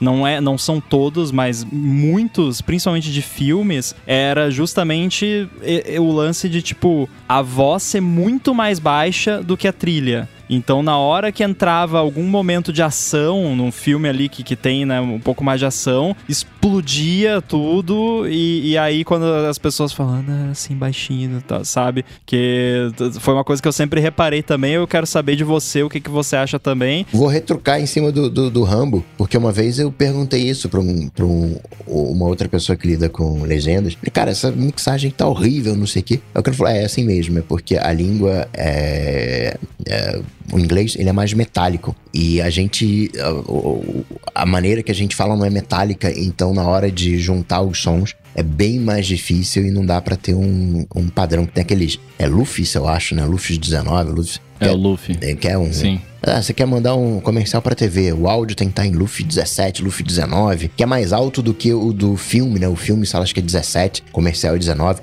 Porque aí chama a atenção, né? Quando entrar no comercial vai aumentar o volume, chama a atenção da pessoa. Se a pessoa levantou do. Tem todo. Né, parece um cenário simples, mas tem as pegadinhas. Tem, é assim, eu, eu não sei você explicar. Anotou tudo, né? 100%. Anotou tudo aí, né? Tem que responder Não, mas aí vocês você pergunta, vocês perguntam de novo aí que eu não vou lembrar tudo. Mas assim, eu não sei, eu não sei explicar 100% porque eu não sou mixador, né? Então eu não sei exatamente a, todas as regras. O pouco que eu sei de coisa de dublagem foi porque eu trabalhei na produção de um estúdio, então eu tinha contato com o cliente, tinha os manuais técnicos, etc. Mas uma boa parte da parte técnica que chegava, eu lia, não entendia, passava pro mixador e falava assim: você sabe? O cara falou, sei. E a, a, gente consegue cumprir? Consegue. Beleza, obrigado, eu vou falar que a gente entrega. Era um pouco isso. Mas o lance, esse lance de Luffy que você comentou agora, é, a TV ela tem um padrão, se eu não me engano, posso estar falando uma, uma besteira aqui, aí né, me corrija se tem algum mixador ouvindo a gente, mas tem um padrão de Luffy que é menos 23, ou seja, é, o áudio não pode ultrapassar menos 23 decibéis. Se eu não me engano, esse é o padrão da Netflix, é o padrão da, da própria Crunchyroll e da Funimation, que eram era os clientes que a gente tinha, né, mais fortes no estúdio que eu trabalhava tal. Então, Só pra deixar tá... bem claro, pro, porque eu, eu, eu, dei uma aula de, de edição de áudio pro Mendes hoje, esse menos 23 que ele tá falando não é o mesmo, a mesma medida que você vê no Audition ali, de porque decibel. decibéis é. não é uma medida muito, é, é muito abstrata, assim, tem vários tipos de decibéis, né, só pra deixar bem claro.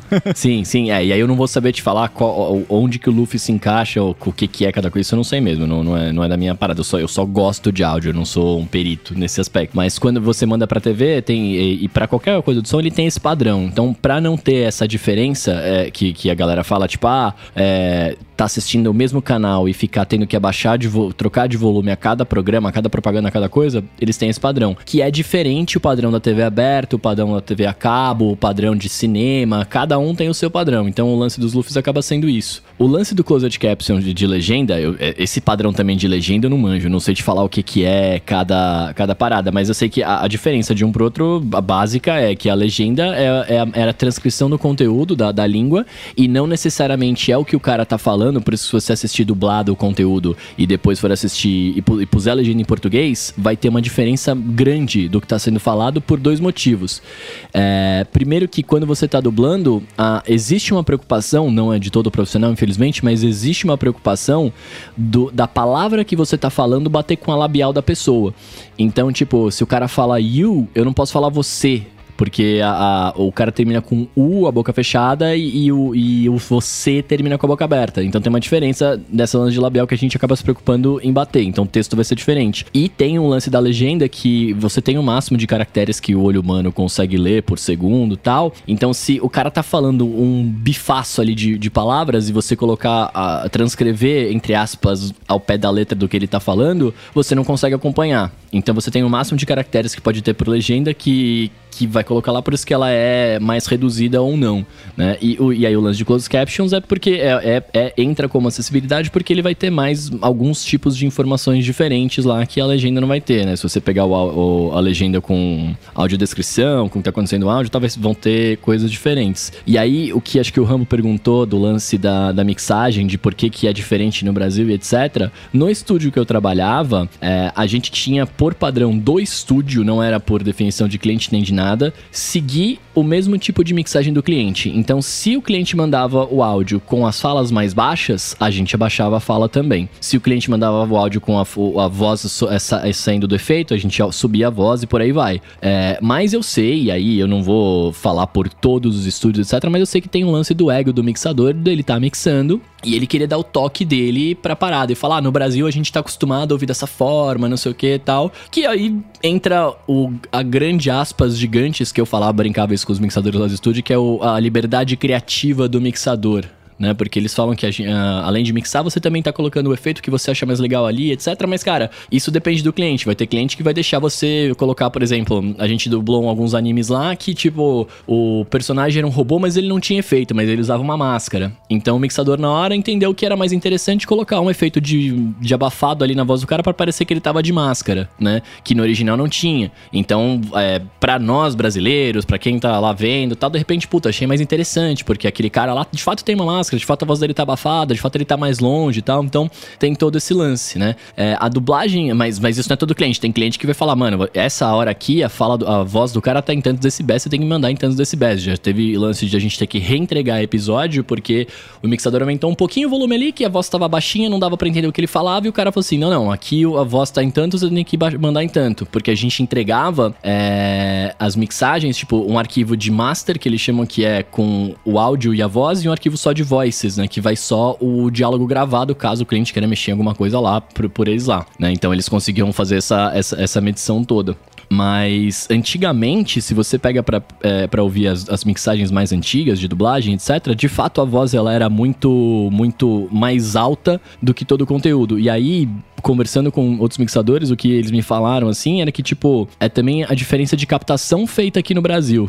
Né? Então, hoje no Brasil, a gente está acostumado a captar com microfone condensador. Você pode entrar em qualquer estúdio de dublagem, o mínimo que vai ter é um, é um TLM, é um Neumann, Neumann TLM103, que é um baita do microfone condensador tal.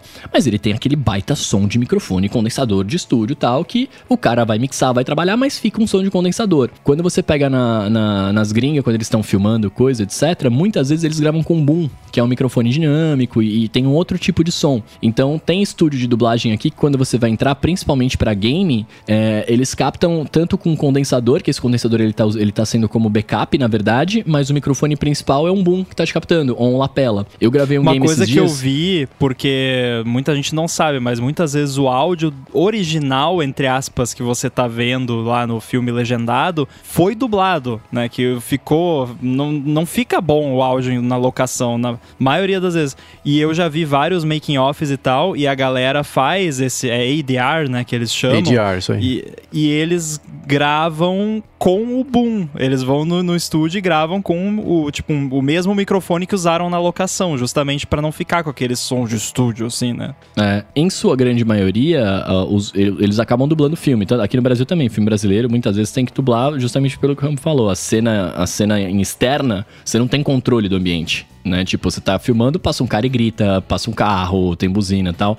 Tanto que se você para pra, pra assistir o filme, quando ele tá mal mixado, entre aspas, os filmes com um orçamento menor, você vê que às vezes o carro não tem som, né? Tipo, tem uma série de coisas, porque eles reconstroem todo aquele ambiente, né? Tipo, eles fazem as filmagens lá e tal, mas em sua grande maioria, não vou falar 100% porque eu não sei, mas em sua grande maioria é reconstruído. Teve até um vídeo, é, alguns anos atrás, que ficou mega famoso, que era do Hugh Jackman, que faz o Wolverine, se dublando numa cena, né? Que ele ficava gritando, se mexendo e tal. Isso não acontece aqui no Brasil, tá? Ninguém, se, ninguém dubla daquele jeito que ele dubla se mexendo, etc, porque faz barulho, né? E no estúdio, o condensador, o microfone condensador, ele é muito sensível, e aqui a galera tem um lance de, tipo assim, você não pode fazer nenhum tipo de barulho. E, e, pega mesmo, né? Não tem como fugir disso. Então, tipo, se o meu estômago ronca, se eu não como antes de gravar, meu estômago ronca, o microfone capta, né? Então tem, tem uma pira dessa. Mas é, quase todo o som é dublado. Então a, a, a galera aqui tá entendendo isso também, e aí você vai em alguns estúdios e você vê que tem o, o boom lá captando e o som fica diferente mesmo. Não tem muito que. Não tem muito como, como fugir disso. Não há mixagem também milagrosa que salve. Ainda mais durante a pandemia, que isso é um problemaço, inclusive, que a gente tá tendo hoje em dia. Porque durante a pandemia, é, o home studio ficou normalizado no Brasil. Então, tipo, não existe um padrão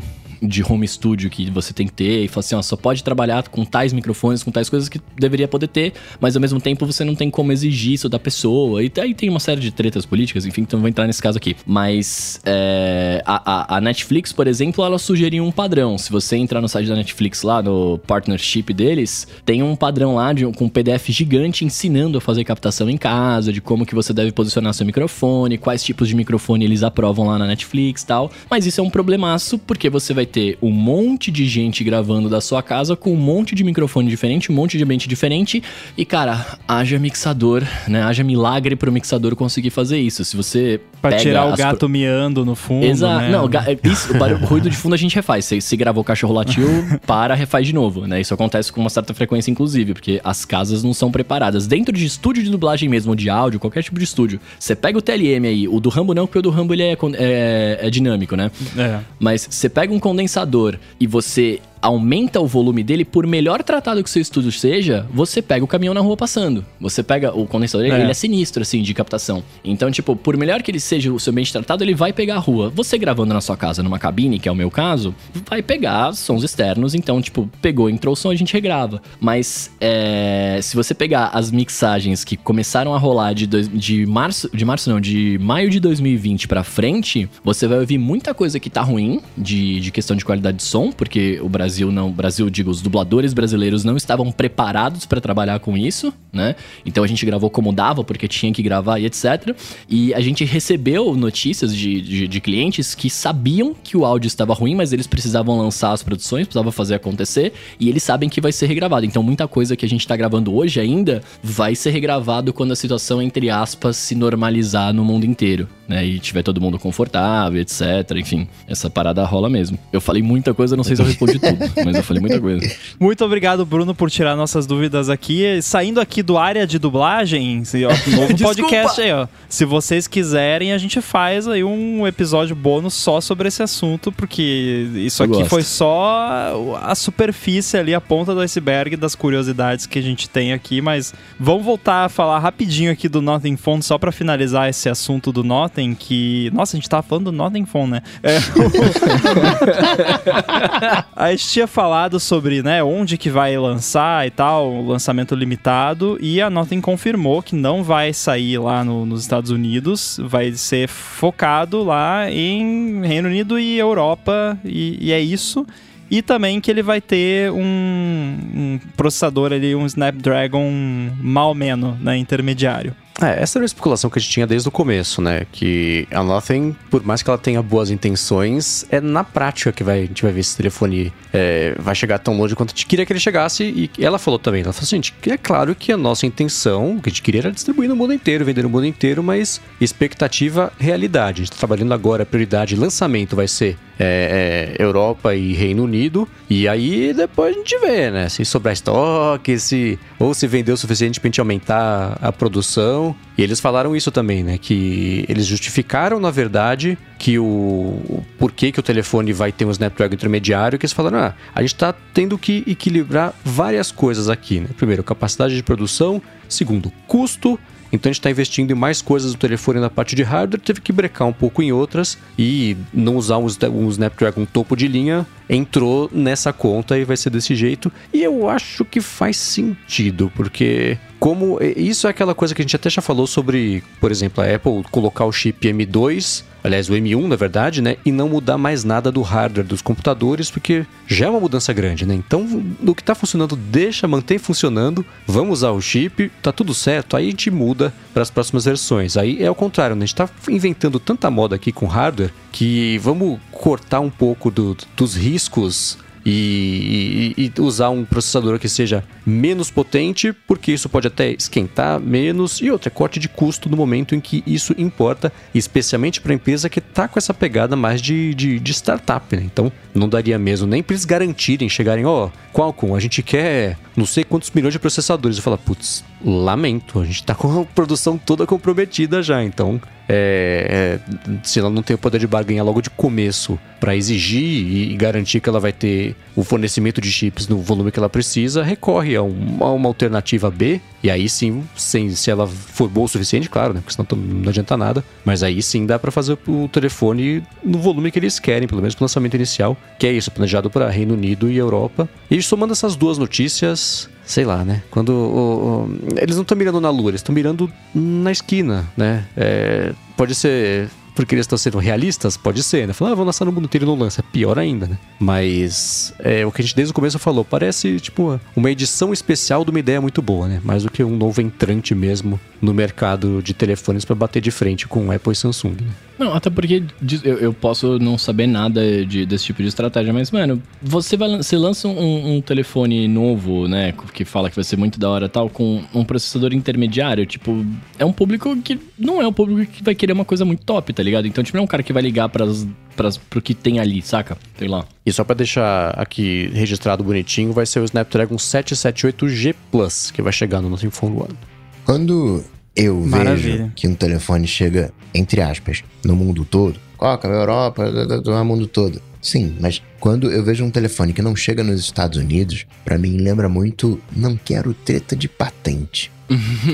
É, não quero treta de patente ou não quero outros tipos de treta, como por exemplo está acontecendo com o TikTok, né? Que nós já falamos aqui sobre a- aquela, aquela que de, não de- né? É uma não lêmica, mas é polêmica porque as pessoas transformam, porque, enfim, é que os funcionários chineses de uma empresa da China estavam acessando dados de usuários do app chinês da China, né? Funcionários da China que trabalham para a empresa da China acessando dados de usuários do app da China, né? Que é, uau, surpresa. É, aconteceu uma coisa que assim, é, eu quero que vocês me ajudem, talvez o, o Mendes possa me ajudar, me ajudem a entender exatamente, porque eu li a, a matéria, e aí assim, é o commissioner, commissioner seria o a autoridade, é o diretor, o comissário, emissário, sei lá. Enfim, o carinha lá da FCC, o senhor FCC, tá? Vamos falar assim. O senhor. É, o senhor FCC mandou, escreveu uma cartinha, né? Xingou muito no Twitter. E aí, é aque- aquele lance, aquela preguiça. Ah, porque o TikTok não é um app de compartilhamento de vídeos, é uma ferramenta sofisticada de surveillance. É, Vigilância. vigilância, muito obrigado, de do- dos cidadãos americanos e ameaça a, a soberania nacional e a China e os comunistas e tá. Aí ele escreveu essa carta, nessa coisa toda que a gente já sabe, e mandou uma cartinha lá pro Google e pra Apple falando: olha, como é que foi que ele falou? É, eu sugiro né? Sugiro que vocês removam o, o, o TikTok das suas App Stores e vocês têm até 8 de julho para responder. Ah, tá. tipo. E aí. Até tem o comentário aqui que, ah, se não for pela questão de soberania nacional, se vocês vejam bem, está violando o, as diretrizes aqui da- da- das lojas de vocês, porque olha aqui, ó, olha quanto dados sensíveis de usuários americanos eles colocam. Eu quero saber quais dados ele considera sensíveis, né? Que, tá, pode até ter alguma coisa, mas ah, eu tenho muita preguiça desse assunto, como vocês devem ter percebido. É, a, a minha dúvida é, tipo, isso aqui é um grande sanduíche de nada que como parece ser pra mim, ou porque me parece ser uma parada unilateral de uma pessoa lá dentro que tem problemas com qualquer coisa que é da China, que é, que é o que a gente tem visto aí ultimamente. Fez uma cartinha lá, bonitinha, com base no- nas polêmicas recentes, e mandou pro Google e pra Apple com um prazo pra eles algo até 8 de, de, de julho, se não nada. E é isso. E, Cara, tipo, olha como eu sou legal e como eu me importo com o cidadão e a soberania nacional. É isso. Foi o que pareceu pra mim. Pra mim é a mesma coisa quando cara- os caras proíbem de usar o WhatsApp.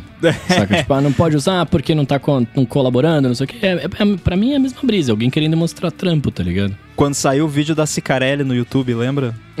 Nossa. Faz tempo. Foi no dia do lançamento do iPhone, não foi? Ou do anúncio do iPhone? Foi por aí, é. É, Ou seja, acho faz uns ninguém 15 Memória anos. boa. É, exato, né? Mas, ó, é, o FCC, a liderança do FCC, um dos jeitos que ela é construída, que, que essa liderança é construída é com a premissa de ser bipartidária. Então você tem um representante do Partido Democrata, um do Partido Republicano. Chuta É engraçado que eu não preciso. Não. da- Então, Não pronto, precisa, exato. né?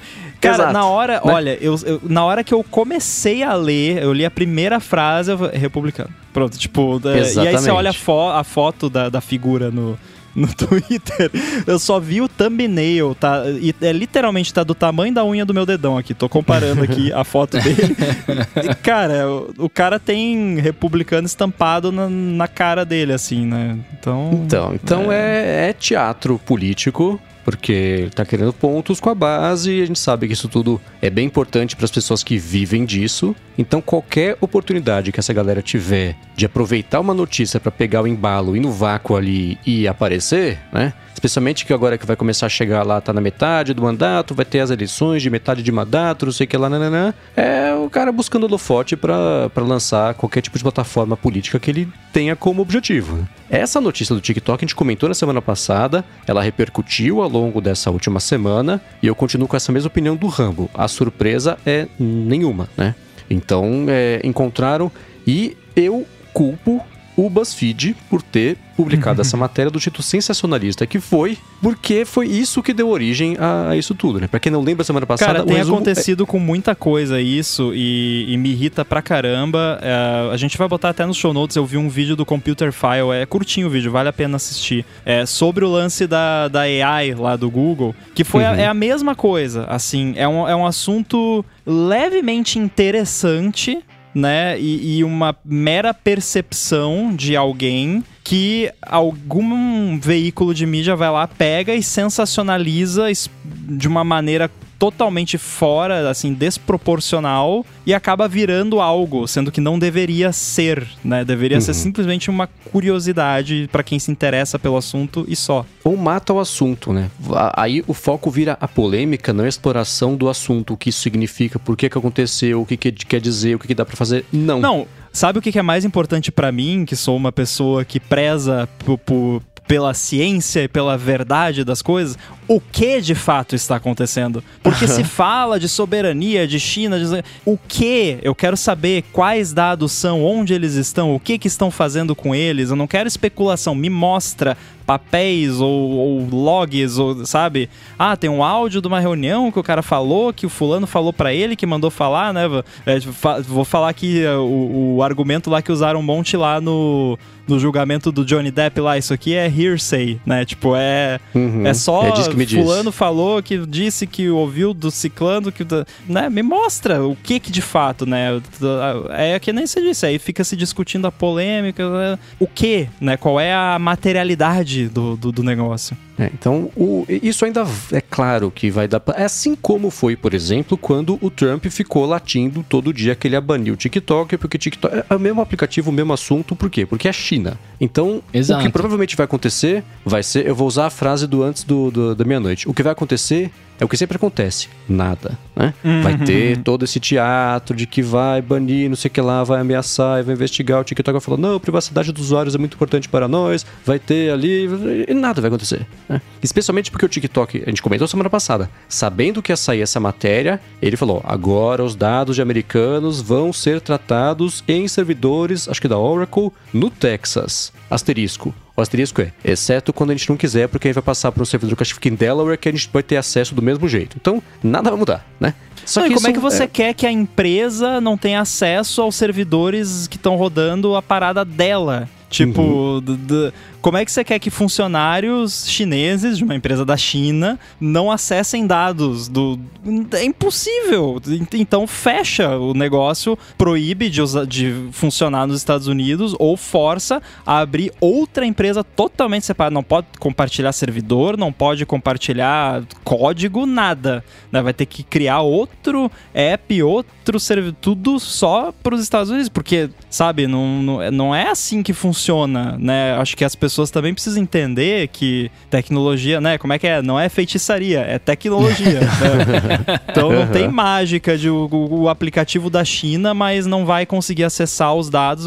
Gente, não é assim que funciona. O cara tá desenvolvendo negócio, tem servidor, ele tem alguém da empresa vai acessar. E é impossível você dizer que não, mas quem for acessar tem que ser um cara que tá nos Estados Unidos. Não é assim, não dá, sabe? Aí a gente, aí volta, aí entra o risco que a gente sempre fala aqui de velhos babões decidindo como é que vai ter que ser o funcionamento Exatamente. de de tecnologia, porque isso esbarra na gente. Isso pode mudar como o aplicativo funciona aqui no Brasil por coisa que não tem nada a ver com a gente. E tem uma coisa que a gente falou aqui também algumas vezes que é, cada vez que o Facebook vai falar sobre concorrência, ele faz questão de mencionar que o TikTok, que é o principal concorrente deles, é uma empresa chinesa e deixa no ar que isso vai acabar com, com os americanos. Então, tem. E isso é importante, porque toda vez que o Facebook é investigado, ele joga isso para cima dos velho babão que fazem as leis. E aí você vai juntando uma coisa com outra, dá, e aí junta essa matéria também, que foi, já vou repetir, irresponsável. Aí dá nisso, né? A gente tá falando sobre nada, a gente tá falando sobre um assunto que não é nem novidade e nem polêmica, né? E se eu estiver errado, me digam, porque eu não consegui encontrar ainda qual que é o problema que causou essa notícia e que, enfim, vai seguir sendo notícia pelas próximas semanas. Não, e para quem só vê a notícia, é, é, que nem você tentar explicar para sua tia do WhatsApp que, que aquele negócio que ela mandou lá, que a, a vacina causa sei lá o que, ou que qualquer outro, sobre qualquer outro assunto, não é verdade. Porque para quem só viu a manchete da notícia, ou só viu várias manchetes falando da mesma notícia, ou até leu a notícia, ou por cima que seja, você tentar explicar a nuance e os fatos e os vieses de quem, né, falou uma coisa ou que, quem é que tá promovendo, né, esse lado da história e tal, é, é impossível, basicamente. Tanto é que eu nem uhum. tento, né? Tipo, eu falo aqui a minha opinião e tal, quem tá ouvindo tire as suas conclusões, mas é, é impossível, porque a pessoa só viu a notícia. Então, para ela, o que, que é? Ó, oh, a China tá tentando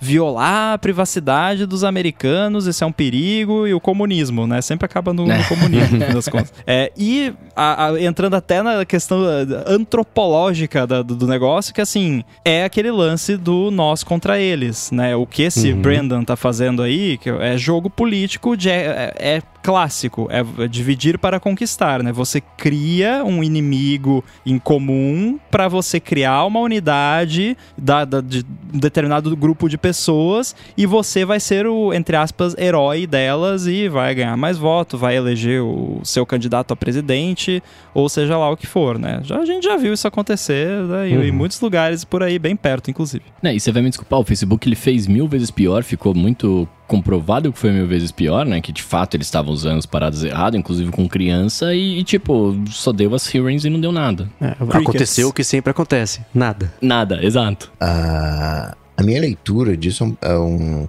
é que seja um pouco diferente, mas.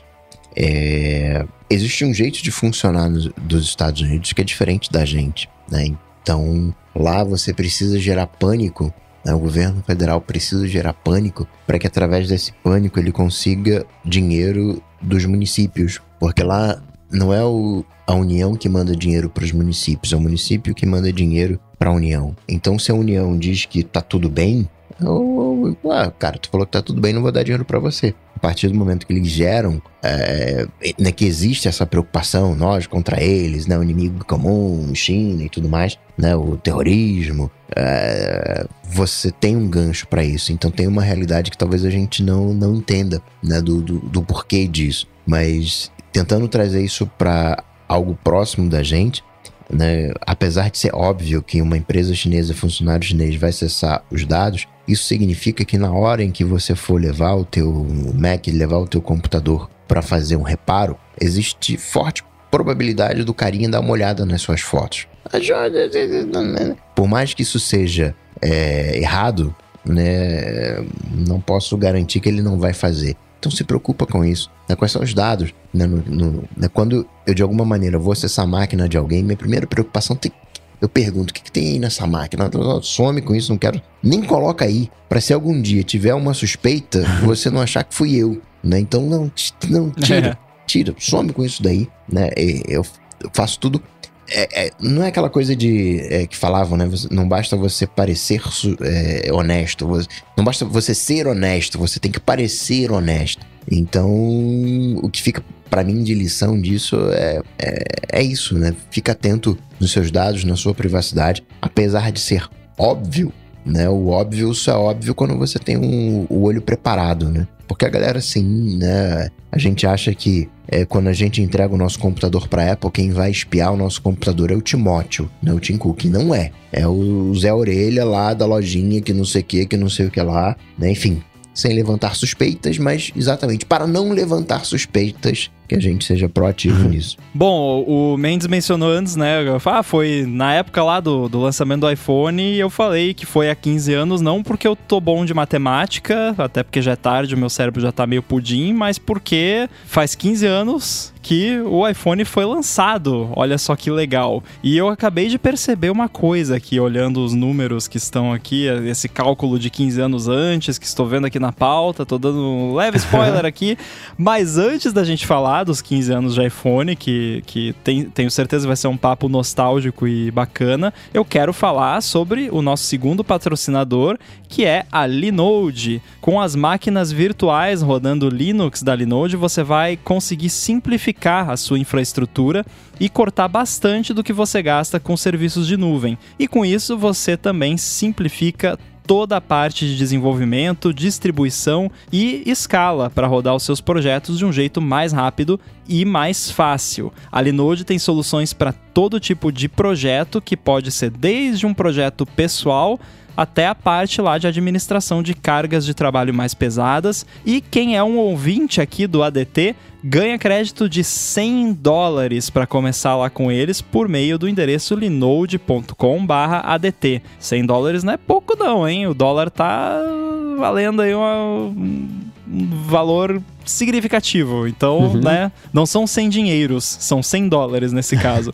A Linode tem data centers pelo mundo todo e com isso você escolhe o data center que você preferir sem mudar o preço, independente da localização. É, você sabe aí que tem alguns provedores que cobram, né? Ah, você quer o data center mais perto, vai ter que pagar mais. Linode é to todos eles têm o mesmo preço. Tem também suporte 24 horas por dia, todos os dias e tem pessoas de verdade para atender você e resolver o mais rápido possível o seu problema, independente do plano que você contratar. Não precisa pagar mais para ter suporte. Você pode escolher instâncias dedicadas ou compartilhadas. Ou então você pode usar esses 100 dólares de crédito para armazenamento compatível com S3 da Amazon, com a administração de Kubernetes também e por aí vai. Se roda no Linux, roda na Linode. Acessa lá linode.com/dt, l i n o d e.com/dt, clica lá em Create Free Account para começar e você já vai ganhar aí os 100 dólares que voltando, né, na cotação de hoje tá aí uns 500 reais de crédito para começar. Nesse caso é um dos poucos casos aqui onde quem converte se diverte e você vai se divertir horrores, porque a wiki do ADT tá no ar há sei lá quantos meses com os 100 dólares de crédito que eu ganhei quando eu usei o, o cupom do ADT. Então, uhum. né, acessa lá, adt.wiki, inclusive, tá lá na Linode. Então, mais uma vez, acessa lá linode.com/adt e muito obrigado a Linode pelo patrocínio de mais esse episódio do ADT e pelo apoio a toda a Gigahertz. Hoje em dia, Valeu. Docker, você coloca tanta coisa numa maquininha lá de 10 dólares por mês. Gigahertz. Gigahertz tá toda. É baratinho. Obrigado, Linode. Muito bem, 15 anos de iPhone. A gente tem umas curiosidades que o Mendes colocou, porque para quem não sabe, faz 15 anos do lançamento do iPhone, o primeiro iPhone, e o Mendes colocou aqui coisas que aconteceram 15 anos antes do lançamento Exato, do iPhone. Né? Então, é, é, esse, isso aqui me deixou pensando, Rambo, no, no que, que são 15 anos. Porque eu confesso a você que eu não esperava em 2020 carros voadores por causa das séries dos anos 60. Eu imaginava carros voadores no, em 2020 por causa do iPhone. Falei, caramba, né? Como é que a gente vai estar daqui a 15 anos? e te falar que de, nesses 15 anos a gente tá na mesma coisa, né? Não mudou substancialmente, eu acho, né? Mas é, é legal essa comparação, Igor. Eu curti. Mas só para explicar o paralelo que eu fiz antes, é porque 15 anos antes do lançamento do iPhone, foi 1992, foi o ano que eu nasci. E eu tenho 30 anos. Então o iPhone tá bem no meio da, né, da minha vida até agora, né? É isso. O que eu tentei fazer foi o seguinte, né? É até na cola do que o Coca falou, né? Parece que nos últimos 15 anos, se você pegar a partir do lançamento do iPhone, parece que não aconteceu muita coisa, não evoluiu tanto, né? Então você pega a partir do lançamento do iPhone 15 anos antes, aí eu, as, o que eu achei é que, por exemplo, o Collor era presidente e a novela das oito era Pedra sobre Pedras. Pedra sobre pedra. Olha, isso bom. Isso Pedra aqui sobre tá pedra. bom demais. Era essa, cara, era essa musiquinha da novela é, Então. é, que rolava. Eu gostava pra caramba. Travesseiro de preda. Então é bizarro pensar com, com essa escala, né? Desse, desse vetor de hoje para o lançamento, lançamento para trás, o, o lançamento de filme era Instinto Selvagem. Eram 15 anos só, era tipo ontem pra gente pensar agora no lançamento do iPhone até hoje, né? Então é doido como o tempo dobra quando a gente pensa desse jeito, né? Eu acho até que. Você colocou que a novela das oito era pedra sobre pedra e o Samuel comentou aqui, a novela das oito ainda era às oito, né? Eu acho que foi a primeira vez que passou Pantanal, né? Que, tá, que é a novela eh, de agora, enfim, sei lá, o 91, enfim, alguma coisa, alguma coisa assim, né? E, e, e é verdade, né? Assim, olhando pra minha vida, a minha vida não mudou muito. eh, Se, se eu for olhar, porque né, já tinha. o- tudo bem que era Atari, né? Na minha época, né? Eu vivi o Atari, vivi né, é, Dyna System, tudo, tudo, tudo, tudo, aquilo, né, que, né, Amiga, né, e a, a coisa foi evoluindo, mas substancialmente teve muita mudança no iPhone. Acho que, acho que no iPhone não foi nem tanta mudança, mas foi a confluência, né, foi pegar aquilo que a gente estava acostumado a ver no computador, num telefone, com GPS, né, que você anda, enfim, né, é, olhando assim, foi o que a galera conseguiu fazer com esse dispositivo. Aí entra, sei lá, talvez o Uber seja a a melhor é, explicação, porque né, Twitter já tinha. O Twitter ele surge, surge como um blog para você fazer via SMS. Aqueles 140 caracteres era a limitação do SMS, que era, sei lá, não sei quantos caracteres, mas tinha o nome de usuário, que era 8, que não sei o que, mas isso, ah, não, então vai ser era um blog via SMS. Daí como a coisa ela vai mudando sem mudar, a gente acha que vai ter uma mudança absurda né? e não vai, né? Por isso que eu acho que 2040 vai ser muito mais parecido com 2020 do, que a gente acha. Mas é do que a gente acha porque a gente tá vivendo nessa timeline, né? Aqui, não, ter, não querendo colocar uma parada multiverso Marvel aqui, mas assim, se você pulasse, né? É, é porque é aquela coisa, tipo, que nem quando você tem uma criança ou, ou até um cachorro, né? Agora eu tô, passei por isso agora há pouco aqui. Você, você não vê a criança crescendo, você não vê o cachorro crescendo, mas daí você, alguma pessoa que só vê a criança de vez em quando, vem daqui um mês, nossa, como tá grande, cresceu pra caramba, e aí você vai olhar a foto, nossa, não é que cresceu mesmo? Então é, é um pouco assim, né? Você, a gente tá vivendo passo a passo essa mudança, mas o mundo em, em 2007, 2008 era completamente diferente do que é hoje. Você não via as pessoas na rua com o smartphone, né? Tanto é que chegou Usava a virar até no Pessimist Archive lá, né? O- A pessoa vai ficar com cara de smartphone, porque, tipo, virou, né? Até. Acho que até agora até que passou um pouco esse lance, mas tava. Teve uma fase aí que tava todo mundo eh, né, pessimista com esse negócio. Não, agora as pessoas só ficam olhando o celular o tempo todo, não sei o quê. E aí você olhava a foto dos anos 50, era igual, era todo mundo olhando o jornal, né? Claro, então. ó- óbvio que as coisas elas é, se democratizaram, ficaram mais acessíveis, mas eu, eu faço essa, essa, é, essa coisa de mais parecido com hoje do que a gente imagina, porque uma das previsões para aquela tal singularidade, né, para quando a máquina vai, né, o computador vai ter consciência, né, 2040, né, 2043, enfim, varia um pouco, mas é um bom, um bom palpite. E tem várias pessoas que desacreditam disso, falam, cara, o dia que a gente chegar no, numa singularidade significa que a gente resolve. A gente tem automação. E a gente tá vendo o impacto que a automação tá causando na nossa vida. E muita gente defende que, olha, quando eu tiver automação, o negócio vai dar ruim, né? E a gente vai ter que repensar o, o emprego e você não vai ter grana para financiar o- esse salto para singularidade ou, ou algo próximo a isso. E por mais que hoje né, a gente, caramba, pô, mó legal a gente né, ter aqui internet e tal. Se você pega uma pessoa do, né, de uma cidade pequena do interior, todo mundo conhecia todo mundo e não precisava de internet. Todo mundo sabia onde todo mundo estava e não precisava de celular, né? É, é, claro que as cidades Nossa, com o celular ficou pior ainda. Porque aí a, a velhinha fofoqueira lá não precisa mais nem sair de casa, né? as coisas elas vão, vão crescendo. Né? Antigamente, a gente morava perto do trabalho. Não tô, não tô aqui traçando se era melhor atrás ou agora. Mas antigamente a gente morava perto do trabalho. Hoje a gente tem transporte e a gente leva uma hora para chegar no trabalho. A gente passou a morar longe por causa do trabalho e em função disso teve uma pior qualidade de vida.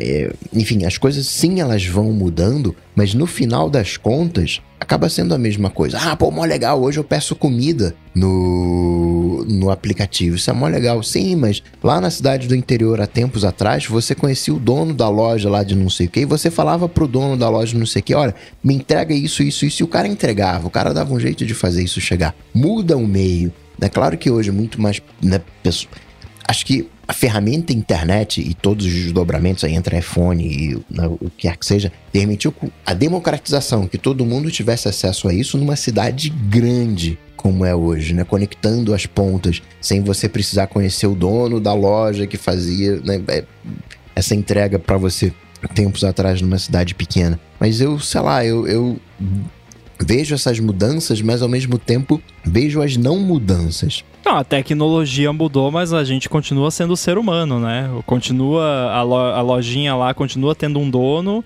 e a pessoa que come e continua sendo um ser humano e, e, o ser humano continua comendo e continua alguém tendo que pegar a sua comida e levar até você, né? O aplicativo é só um facilitador, né? Para pegar, né, esse exemplo que você deu, não mudou fundamentalmente. De repente, né, entrega de drone aí, essas paradas, talvez a coisa mude. Agora, eu não tô eu sou um desses que eu, eu voto contra esse pessimismo de ah, não, vai ser tudo trocado por máquina, singularidade em 2040. Cara, hoje eu pedi pra carangueja desligar o ar-condicionado da sala, ela desligou a TV. e vai ter máquina que pensa por si só em 2040? Não vai, mas olha, eu não, não vou fazer nenhuma aposta aqui, eu ia, não, não vou falar nada, senão ainda não vou me arrepender depois. Fogo né? por nada, não. É. Ó, eu vou doar, tá? Em 2040, eu vou doar mil dólares, se dólares ainda existirem em 2040, para alguma instituição de caridade, a escolha do Coca, se tivermos atingido a singularidade. Então, daqui a 20 anos, alguém me cobra isso se tiver acontecido, mas, cara, não acho que vai acontecer na, no, dentro do nosso tempo de vida. Eu acho que isso ainda não acontece. Eu acho. É, vai demorar, vai demorar muito ainda. Porque é só você olhar para o passado. Por isso que eu gosto tanto do Pessimist Archive, porque de certa forma realça esse lance de que não muda realmente as coisas, porque a reação do ser humano pro novo é sempre a mesma. É sempre, ah, isso vai acabar o mundo, e, ah, as pessoas não vão mais ter trabalho porque, né, ah, a lâmpada, pô, mas e o carinha lá que faz a vela, né, ou, ah, o carro, pô, mas e o, o cara da charrete lá, é tudo, né, não que não tenha acontecido, te, teve profissões que deixaram de existir porque foi automatizado ou porque mudou alguma coisa, Teve, mas assim, em massa, que, a, que acabou com a humanidade, ninguém mais tem no que trabalhar e. Ah, né? Não, eu acho que. E é o que a galera sempre acha. Tipo, qualquer inovação, a reação é sempre essa. Assim, a reação natural é. Não, vai acabar com tudo e no fim não, a gente se ajusta. É, uma coisa que o. Hoje o Pessimist Archive chama Build for Tomorrow, mas quando ainda era Pessimist Archive, a cada episódio ele. Como é? Jason Pfeiffer, né? Que é o apresentador, ele abordava um tema que era isso: como é que o elevador foi recebido pela população. Foi criticado o elevador e ser o fim da sociedade. Como é que o ursinho de pelúcia foi recebido? Vai ser o fim da sociedade. Bicicleta, fim da sociedade. Espelho, fim da sociedade, né? E é sempre jornal, rádio, revista, quadrinhos. E a premissa que ele explora geralmente segue esse mesmo script, que são as pessoas falando assim: não, isso aí ah, não tem mais o que inventar, ó. Estão fazendo o meu trabalho do jeito diferente que eu fazia o meu trabalho quando eu fazia o meu trabalho. Então, não, tá tudo perdido. Como é que. Não, tem que fazer do jeito que eu faço. Então, essa rejeição é sempre quebrando o jeito que a pessoa está acostumada a fazer alguma coisa, a ver alguma coisa. Então é, tem essa crítica ao telefone, tá, as pessoas não conversam mais. Aí existe a crítica a essa crítica, tá ficando cansado também. Ah, mas olha só, o pessoal nos anos 40, todo mundo com a cara enfiada num jornal, indo para trabalho no trem. Ah, olha no avião, todo mundo estava fazendo outra coisa. Mas é. é, as necessidades todas existiam. Né? Eu lembro que na faculdade eu tive uma briga, uma briga, claro que nada, uma, uma discussão intensa com o professor que é, ele estava falando sobre como o marketing criava necessidades e eu dizia que ele não criava necessidades e sim informava as pessoas que existia uma solução para a necessidade que ela já tinha. Então, ah, e era bem na época que o, que o iPhone tinha acabado de ser lançado, né? Então, ah, então o, o as pessoas agora estão loucas que elas não precisavam do iPhone, mas agora elas acham que precisam. Falando, não. As pessoas tinham a necessidade de fazer X, Y, Z, A, B e C, e o iPhone vai centralizar isso. Então a necessidade existia. Elas estão sendo comunicadas sobre o fato de que agora tem uma solução que foi o objeto da solução. Existiam outros, agora é esse. É, a pessoa pode querer ou não comprar. Então a tecnologia, eu acho que bate desse mesmo ponto de que ela está acabando e piorando Exceto onde tá começando coisas novas, começando coisas novas é mas ainda assim, tá começando coisas e melhorando, né? Depende de como a pessoa olha pro mundo, geralmente, que é, é como ela vai encarar cada uma dessas coisas também. É, e o, o ser humano não muda, né? Isso, isso que é, é acho que muito do, do que o Coca fala de, né, das coisas não mudarem é porque a gente não muda e a gente não vai mudar. Sabe uma tecnologia velha pra caramba? A gente, né? O ser humano é uma tecnologia muito velha, muito antiga e pra, né, o, o upgrade cycle é milhões de anos, né? Porque uhum. ah, não, mas a cultura muda e tudo mais, mas o a, nós somos bichos, né? E essa muito parte pro umbigo SBC ainda, né? Exato! então, essa parte nossa de, de do, do, do, dos nossos impulsos, né? Do lance lá, do, do, ficar dando refresh, é o seu cérebro de primata, de, de, de lagarto que tá fazendo isso. e você tá usando um celular, sabe? Mas, mas o ser humano não mudou, né? A gente ainda é aquilo. Né? Aquele, né? aquele ser humano em essência lá da Grécia, Roma, é o mesmo de hoje. Né? Naquela época você tinha né, os, os escravos, né? totalmente condenável, mas a gente tem traz isso hoje como, cara, eu não quero fazer esse trabalho. Então eu tenho lá um robozinho que, bem entre aspas, né, faz vezes de escravo, me libera de fazer. Por isso que eu digo que a preguiça é uma grande qualidade de um programador. É, é exatamente. Isso. Não, vão mudando. a, a, a gente não quer fazer as coisas. A questão é que antigamente pra, você precisava ser um senhor de, sei lá, terras, não né, um senhor, whatever, para ter os escravos. Hoje você paga uma grana para ter o robozinho, mas é, sei lá, você paga 20 reais para te entregar alguma coisa em casa. Vai mudando, vai facilitando, vai democratizando, mas hum, assim, né? Não, não, não, não sei, eu não. O mundo fica menor, você consegue viajar, né? Você tem sim mudanças, mas não sei, eu não, não, não consigo ser extremamente né, é, otimista em relação a isso, exatamente pelo que o Rambo fala, né? Essencialmente nós somos mesmo humano. Vai mudar, né? Em vez de biga, a gente anda de carro. Mas até hoje o carro elétrico, se você vai ver a história do carro, era para ser elétrico, não foi elétrico porque a gente não tinha condição de fazer bateria. A gente não tinha hoje, né, talvez a gente tenha um pouco condições um pouco melhores. E aí a galera hoje vai e critica: "Caramba, você vai comprar um carro elétrico? Como assim? Depois de 10 anos você vai ter que pagar tanto para trocar bateria. Cara, pega o motor a combustão depois de 10 anos, o que, que você tem que fazer? Um motor a combustão depois de 10 anos, sabe assim, eu acho que as coisas elas mudam, mudam os nomes, mas em essência, né, é, bem entre aspas, né, que eu chamo de um mercado se regula. Né, não vai ter tanta diferença assim. Né? Claro, hoje a gente tem mais qualidade de vida, a gente morre né, mais tarde e tudo mais. E não sei, é confuso isso, esse papo. Eu tava pensando, do, você falou do, do carro que era para ter sido elétrico, eu fiquei imaginando aqui um. Né, se o Thomas Edison tivesse vencido a guerra da, das correntes, a gente não ia ter essa treta toda de adaptador e carregador, era só ligar o celular direto na tomada, né? Já ia sair lá bonitinho lá, né, corrente né, contínua. Ou então, se o Tesla tivesse conseguido fazer o lance lá de transmissão de energia também, né? Já teria o, o AirPower power universal que você só. O, telefone tá sempre carregando, não precisa, né? E aí as pessoas viveriam 10 anos porque ia ter, ter tumor pra tudo que é lado, né? Isso é um e a detalhe. Tesla ia se chamar Edison, provavelmente, né? Deixa eu comprar aqui o meu carro Edison. Meu né? Edson. Mas isso que você falou, Mendes, é muito interessante, né? Porque eu fiz a mesma faculdade que você, não, não a faculdade, mas o curso, né? E sim, eu também ouvi isso, que o marketing cria necessidades, etc. Mas você falando isso, é muito interessante pensar por essa, por essa abordagem, porque de fato o ser humano sempre teve necessidade de se comunicar, né?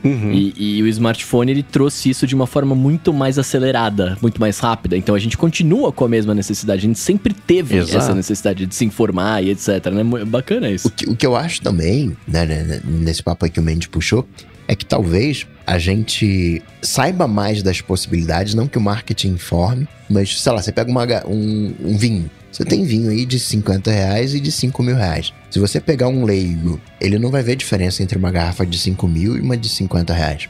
Você precisa instruir o leigo para que ele consiga perceber a diferença. Acho que o marketing ele tem um papel de educar, falar, cara, tem diferença. Né? Uma coisa é um notebook ali de, de, de 5 mil reais, outra coisa é um MacBook de 20 mil reais. Né, O marketing acho que ele tem um, um, é, um, um papel nisso, na, na educação. É nem educação isso, mas informar de determinadas nuances. E a partir Uhum. dessas nuances você determinar se aquilo dali é pra você ou não.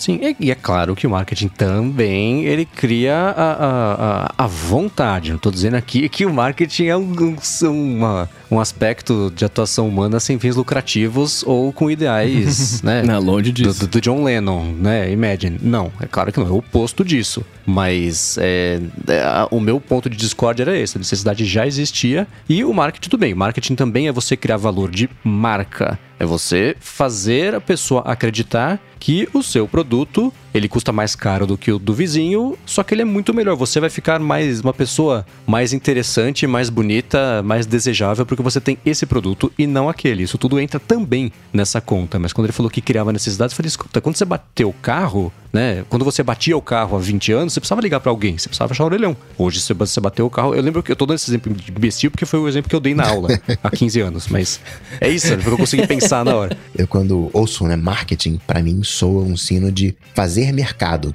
Né? Acho que marketing tem isso, né? Criar um mercado, né? Criar ali uma vontade, né? E alguma coisa, mas acho que a necessidade está ali, né? Talvez você só não soubesse daquela necessidade e precisa ser educado. Né? Para muita gente, varrer casa é uma necessidade. Né? E você precisa ser informado que, caramba, eu posso ter uma maquininha custando meus dois rins que pode varrer a casa pra mim. Oh, que legal, né? Que é a mesma coisa pra escovar dente, né? E, e- e tudo Uhum. mais. Digo do escovar dente porque eu fui no mercado esses dias, aí tinha lá uma, uma escova de dente que não tava ali. Aí falou, tinha só a caixa falando, ó, essa escova de dente ela tá no eletrônicos.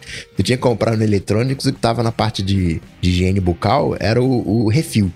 E o refil, sei lá, se eu não me engano, era tipo uns 100 reais a unidade, né? Eram dois por 200 reais. Caro o, o- as cabeças de escova Nossa. elétrica. Exatamente, as, as cabecinhas. E tava lá o, o- a escova elétrica, acho que 300 reais, alguma coisa assim. Agora, ainda nessa pegada do iPhone original, eu, eu fiz a listagem de especificações aqui do primeiro modelo, né? Ele foi lançado com 4 ou 8 GB de RAM, de, de RAM, de espaço só, né? É, ó que louco, né? Hoje é, é quase inconcebível, É. 4 ou 8 GB de espaço. Meu cérebro nem, nem considerou isso como Você o já, que tava certo. você já falou RAM, né? RAM, RAM, RAM. É, então, é, exato, né? Então, 4 GB ele custava 500 dólares no lançamento, aí 8 GB foi, era 600, no ano seguinte o de 4 morreu, o de 8 caiu o preço, aí saiu de 16 pelo preço que era de 4 antes, então ele saiu com 4, 8, 16, né? Dependendo do ano, 2007, 2008. Era Não teve um 128... lance que baixou o preço logo depois e aí a Apple reembolsou quem tinha comprado a diferença? Não teve uma parada Teve, é assim? isso, é, aí Tem foi pra... Ele, ele- o de 4 GB saiu por 500 dólares e depois baixou para 400 dólares. E a Apple deu 100 dólares de volta para quem tinha comprado na, na, na pré-venda ou logo no começo. Aí o de 8 GB também acompanhou isso. Aí no seguinte morreu de 4, aí o de 8 passou a ter o preço de 4, aí o de 16 passou. A Apple faz uma lambança com o preço, né? Coisas que falam, isso não acontecesse se o Jobs estivesse vivo. Tá vendo? Poxa, aconteceu. Então é, isso rolou. 128 MB de RAM só. Tela de 3 polegadas e meia com 162 pixels por polegada e câmera, só tinha a câmera traseira de 2 megapixels que só fazia foto, não tinha vídeo. Eu lembro que quando eu fiz, quando eu comprei esse iPhone, só dava para usar no Brasil se eu tivesse jailbreak, feito, era todo um processo, levava o dia inteiro para fazer o jailbreak. Uhum. E aí, um dos coisas que eu instalei lá era para poder fazer vídeo, é que liberava o, você a capacidade de fazer vídeo. E acho que não tinha som no começo, depois tinha som, sei lá. Não, Mas era, era uma, coisa uma meio... gambiarra horrorosa, né? Tipo, é, ele ficava tirando um monte de foto uma atrás da outra, esquentava e colando pra caramba. tudo. É. é. E aí, eu, eu, um detalhe importante dos specs é que, né, processador de DVD player. Da Samsung, exatamente. Não era nenhuma questão isso. E eu vou deixar aqui na descrição do episódio o link para a página especial que a Apple criou para o iPhone no dia do lançamento do iPhone. É horrorosa. Se você não dá para acreditar que foi como ela, assim, esse era o ápice do hype pro lançamento de um produto. Tudo bem que Nossa, talvez é ela esteja sendo renderizada errada porque tá sendo é um é Não, mas, arquivo, mas, mas não parece estar tá quebrado não. É, então, o menu é, ali tá bonitinho. Né? Uh -huh, é fruto dos tempos mesmo. Eu vou deixar aqui na, na, descrição. Agora eu queria saber de vocês o seguinte. O menu era até que era ok, aquele é, degradezinho tá. ali. E mesmo com esse link, né, ele é um snapshot da, da, da página montada, só que é navegável. Então dá para voltar, clicando na, na, Applezinha lá no menu, você volta pra home mesmo do site da Apple. E tem em... os vídeos também, tá Isso, no archive. Uhum. Uhum. Eu baixei esses vídeos todos uh, uns tempos atrás. É, eu me, tomei o tempo aqui e arquivei. Eu tenho todos esses vídeos na minha Dropbox. Em 480p deve ser, né? É, a qualidade que tá lá, né? Que era HD. Exatamente, né? Mas é muito engraçado porque você olha essa página do iPhone e tirando essa, esse aspecto visual, né? Que até eu tava prestando mais atenção na, na lateral aqui na direita, ali até parece que o layout tá um pouquinho quebrado. Então talvez uh, tenha sido prejudicado ali. Mas você olha, tipo é, download iTunes, tipo, ative seu 7. iPhone. alguma coisa, né? É, iTunes 7.3, ative seu iPhone. E aí o ícone do iTunes é um CD em 3D com, com uma nota musical uma nota em cima. Musical. Aí, tipo, vídeo, ativação e sincronização. Uau, né? Que divertido. Que, não imagina hoje no site da Apple, não, vem aqui aprender a ativar e sincronizar Mas tem que ligar para AT&T, esperar, não sei o que lá, digitar não, estrela, esse, 1, 2, 3. Esse é um problema resolvido, né? De, é, a parte de música. Eu lembro que a minha primeira câmera digital foi em 96, uma Casio, QV10, QV11, sei lá, alguma coisa assim. E devia ter, sei lá, 0.3 era de, de, de, resolução, era horrível. Não fazia vídeo, não fazia nada disso. Então, por ser aquele, né, é, aquele tipo early adopter, né? Eu sempre pulei no barco logo no início para ver qual era. Uhum. Fazia albinhos e tal. E era uma dificuldade de você fazer albinhos. Hoje isso tá mais ou menos resolvido, seja com a fototeca do iCloud, seja com uh, o Google Fotos ou a solução que for. Mas é, tá ali, né? A necessidade de registrar momentos, registra... essa ânsia de registrar momentos, seja através de câmera ou, sei lá, através do, do, do, que for, a câmera é uma coisa antiga. Né? Você vê o Newton, o Newton é de, sei lá, 92, né? E tem muito do Newton no, no, nesse conceito de PDA, né? De Personal Digital Assistant. Que é essa coisa de, de, de caderninho de notas, de caderninho de, de, de telefone. Acho que muda o meio, mas as necessidades continuam as mesmas. Cara, tá aí uma coisa que você. Eu, eu procurei, procurei, procurei e pensei no Newton e esqueci. O Newton era tão velho quando o iPhone saiu quanto o iPhone é hoje. É, exatamente. Nossa! Essas comparações eu acho bizarras. Tipo, ah, uhum. tá mais próximo da Cleópatra que não é. sei o que, né, aquelas coisas. Uhum. É, mas eu tá. Cara, é fant... eu fico é, viajando quando eu abro esses links do archive.org, porque aí na barra lateral ali do, da página do iPhone tem uh, iPhone to wirelessly stream YouTube videos, né? Que é tipo uma, uma forma super formal de você, né, colocar assim uma notícia, né? Tipo, ah, o, uhum. iPhone fará, né? E aí tem o press release. E cara, eu tô lendo esse press release, é a linguagem é totalmente diferente do que a Apple usa hoje. Então, ó, Coca, se não mudou mais nada, o, a linguagem que a Apple usa no press release mudou. Porque, tipo, cara, tudo, tipo, o, toda vez que aparece Apple tem a, o, o símbolozinho É, de marca registrado. registrada do lado, no meio do texto. iPhone tem o símbolo de trademark, Apple TV tem o símbolo de trademark. A Apple não faz isso mais hoje em dia. E, e a linguagem, assim, parece que foi um velho de 70 anos que escreveu, assim. o- o- é, é muito engraçado. E aí, tipo, ah, os usuários vão poder ver os vídeos originais do YouTube num app feito pela Apple pro iPhone. E aí você pensa, cara, tinha YouTube nativo.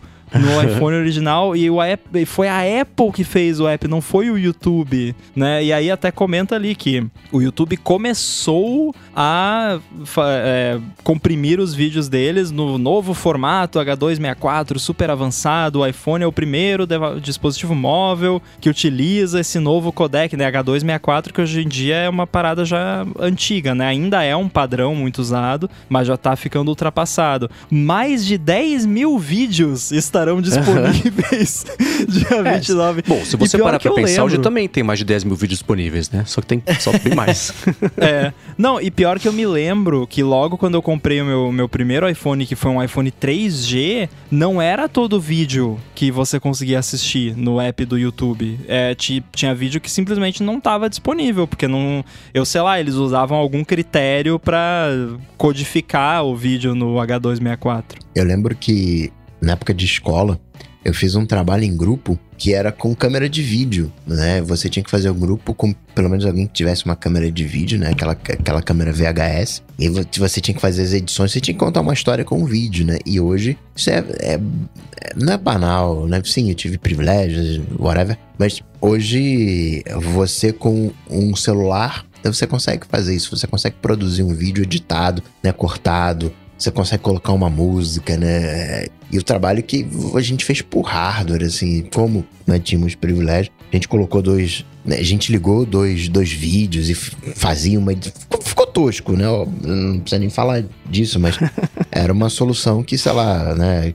Crianças barra adolescentes lá eh, conseguiriam fazer com, com o material que estavam à sua disposição, né? Como a digi- digitação, né? Eu lembro a minha mãe fez lá curso de digitação, digita bonitinho e tal, sem olhar para o teclado. E hoje eu digito mais rápido do que ela, sem nunca ter feito eh, nenhuma digitação. Assim como qualquer adolescente digita muito mais rápido do que eu com dois polegares no iPhone, né? Como, né? Mas, Enfim. Mas, cara, você sabe que é, é engraçado. Você falou do vídeo, né? Mais uma parada que eu percebi agora que mudou, porque você falou do trabalho de escola e eu lembrei que ali 2012, 2013, mais ou menos, eu ajudei uma, uma entidade lá, a minha empresa, na verdade, na época que eu trabalhava com vídeo, ajudou uma entidade lá da minha cidade a organizar um festival de cinema com alunos do ensino médio. E na época não dava pra fazer. eles faziam ah, curtas ali de 10 minutos pra falar de algum assunto específico. E na época não rolava fazer com celular ainda, porque ficava muito ruim. Então a galera tinha que arrumar ali algum colega, alguém que tivesse uma, pelo menos uma câmerazinha da Sony, daquelas que a, a lente era periscópica, né? É, era nesse esquema a parada, sabe? Não, não rolava com celular ainda. Isso não faz tanto tempo assim, tipo 2012, 2013. Uns dois, três anos depois já rolava fazer com celular. E hoje a molecada nem tem mais computador, né? Agora, de tudo que vocês estão falando, o que mais me impressiona é o tamanho desse dedo aqui no, em cima do iPhone. Que, cara, parece que o negócio é minúsculo, né? A tela era de quantas Por quê? polegadas nessa época? 3,5. Não, Três, 3,5. é, o cara era, mano, muito E isso, pequeno. isso foi uma revolução danada, porque antes você tinha o. é, a interação que você tinha com- a tela era por canetinha. Você tinha que ter uma cane- canetinha. E o, o grande barato do iPhone foi fazer isso com o dedo e tal, né? Sujava a tela. E uma outra. Tem uma série de inovações né, no, no iPhone. Não é que não vieram a público, mas Pra você ter uma coisa oleofóbica, você. É aquela história do Teflon, né? Nada gruda no Teflon, tá? Mas como é que o Teflon gruda na panela, então? E eles. Você tem uma coisa oleofóbica hoje, parece natural, mas não era natural na época. Eles tinham que desenvolver um. um basicamente é um óleo bifásico. Sabe aqueles óleos que você vê na, de- na farmácia, né? Que tem uma, uma cor embaixo uma cor em cima?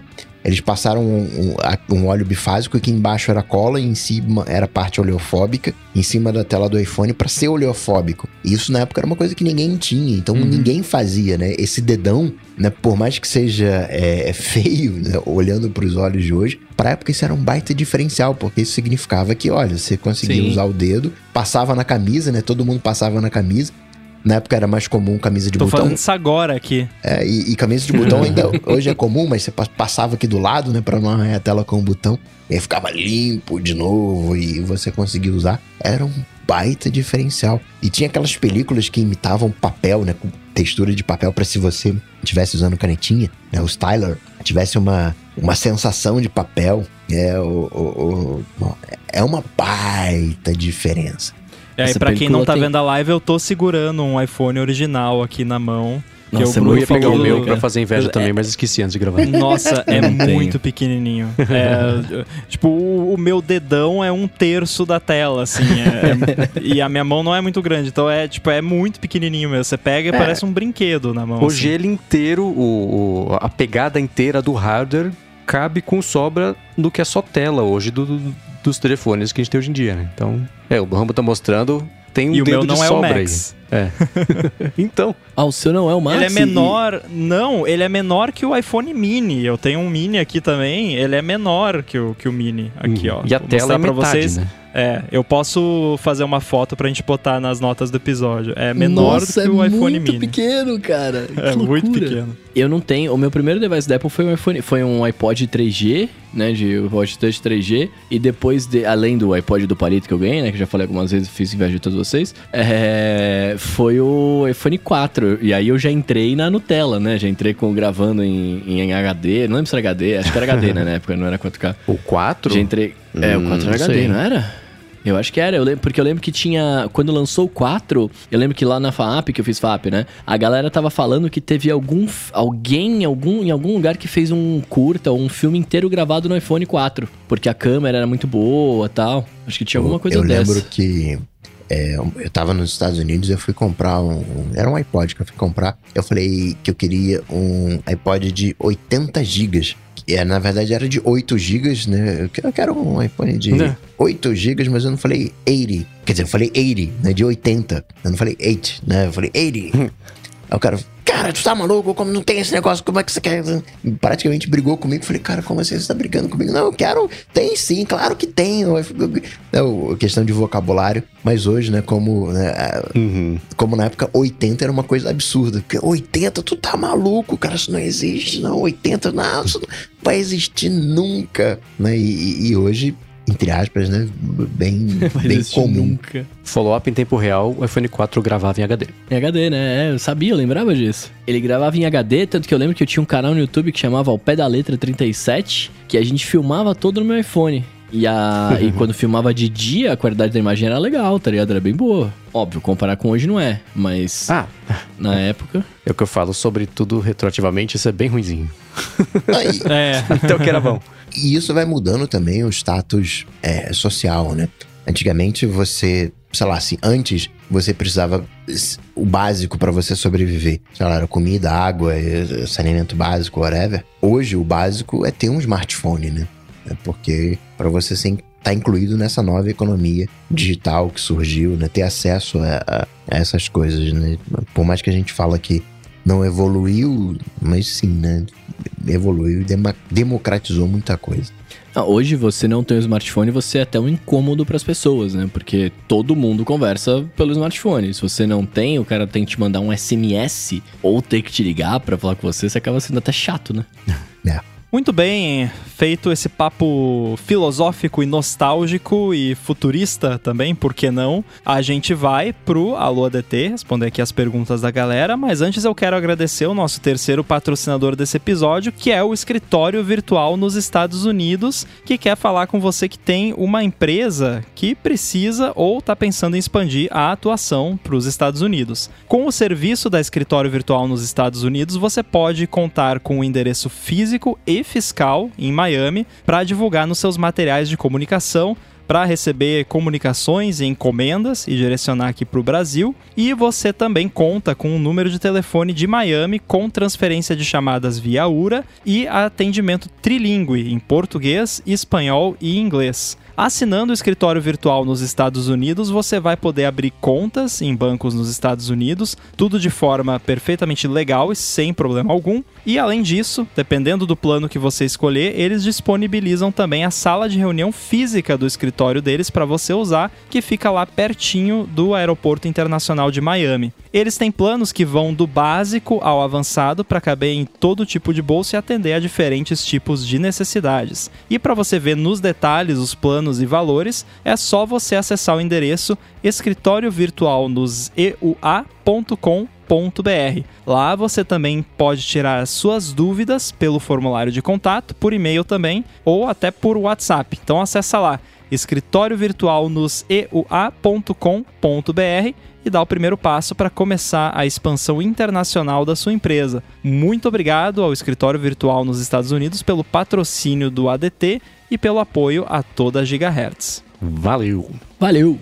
Obrigado, escritório virtual nos Estados Unidos. Muito bem, vamos pro hashtag Trema Tralha, como você quiser, alô ADT. Se você quer tirar alguma dúvida aqui com a gente, tem alguma pergunta, pode mandar lá no Twitter com a hashtag AlôADT. Não precisa marcar nada nem ninguém, é só mandar com a hashtag AlôADT perguntas interessantes, curiosas, divertidas. Não precisa ser necessariamente sobre tecnologia, a gente vai tentar responder aqui.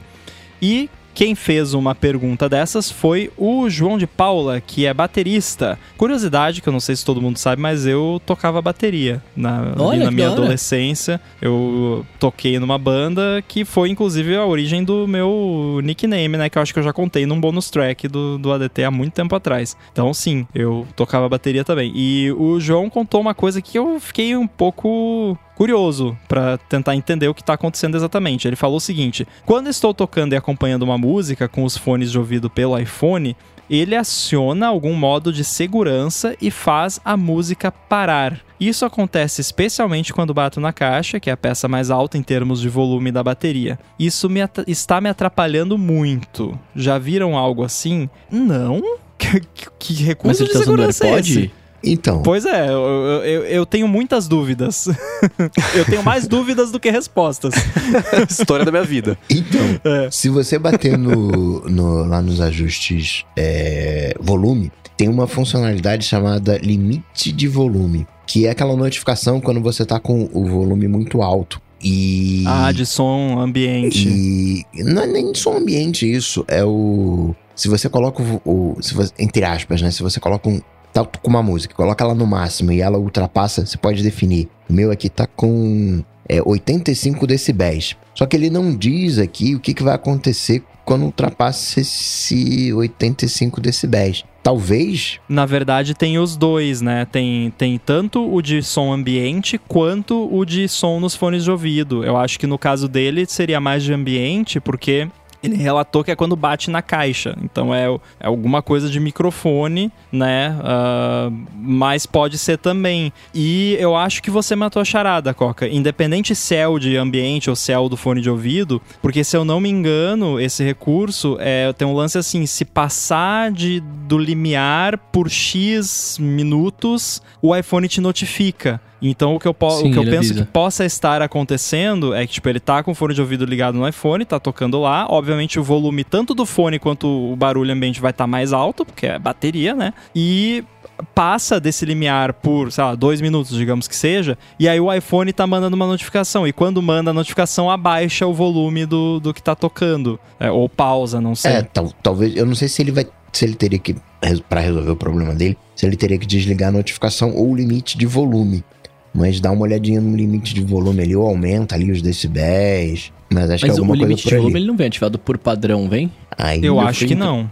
É, eu fui entrar aqui agora, eu nem sabia que existia, o meu tava, o meu tava Mas é uma parada que é meio fácil de você ligar sem querer, porque quando você não tem isso ligado, às vezes você abre lá o app Saúde, por exemplo, e aí ele tem lá um negócio, ah, você tá com um monte de recurso de saúde desligado, toca aqui pra ligar. E aí você toca e ele liga tudo e você nem sabe direito, né? Se você passa rapidinho, né? Next, next, next, nem, nem vê. Ou até, sei lá, no, o, aquelas coisas mais proativas. Rapaz, essa música aí tá muito alta, hein? Você não quer ficar ligado aqui quando ultrapassar um determinado limiar, você não quer ligar aqui. E aí, mesmo que não venha ligado por padrão, liga né, numa notificação, num aviso desse.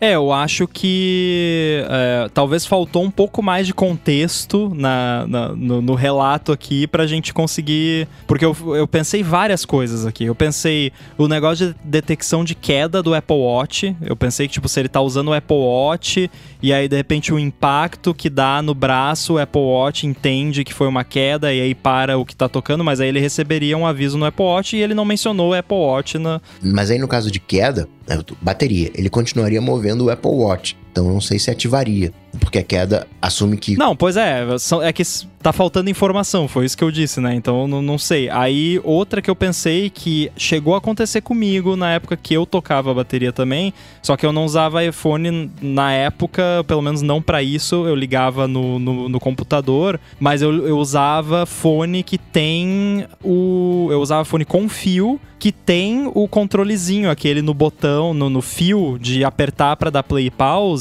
e às vezes tinha um mau contato e aí, dependendo ali, ele pausava porque o, o, o, device reconhecia o comando de pause mesmo sem você dar o comando de pause. E se você tá tocando bateria, o fio fica balançando e aí pode acontecer de balançar ali de um jeito que ativa esse mau contato e, e na verdade é o fone que tá pausando o negócio. Outra possibilidade, se ele tá usando AirPods, se, principalmente se for Air, AirPods é, que tem o, o tap para você controlar, o que eu imagino que não seja, deve ser algum fone de ouvido fechado para facilitar para tocar. Mas enfim, se for AirPods, pode ser que a vibração ali ele tá reconhecendo como os toques para pausar. Se for AirPods Pro com cancelamento de ruído ou AirPods Max, pode ser que tá ativando aquela parada que eu falei que ativa aqui com o barulho do, do brinquedo do cachorro, que meio que o cancelamento dá uma fechada no som, né? Então são N possibilidades, vai depender do setup em particular. Eu acho que eu, assim, minha, minha, meus top chutes né, nesse caso seria ou o lance do, do limite de volume ou o lance do fone com fio que está sendo reconhecido como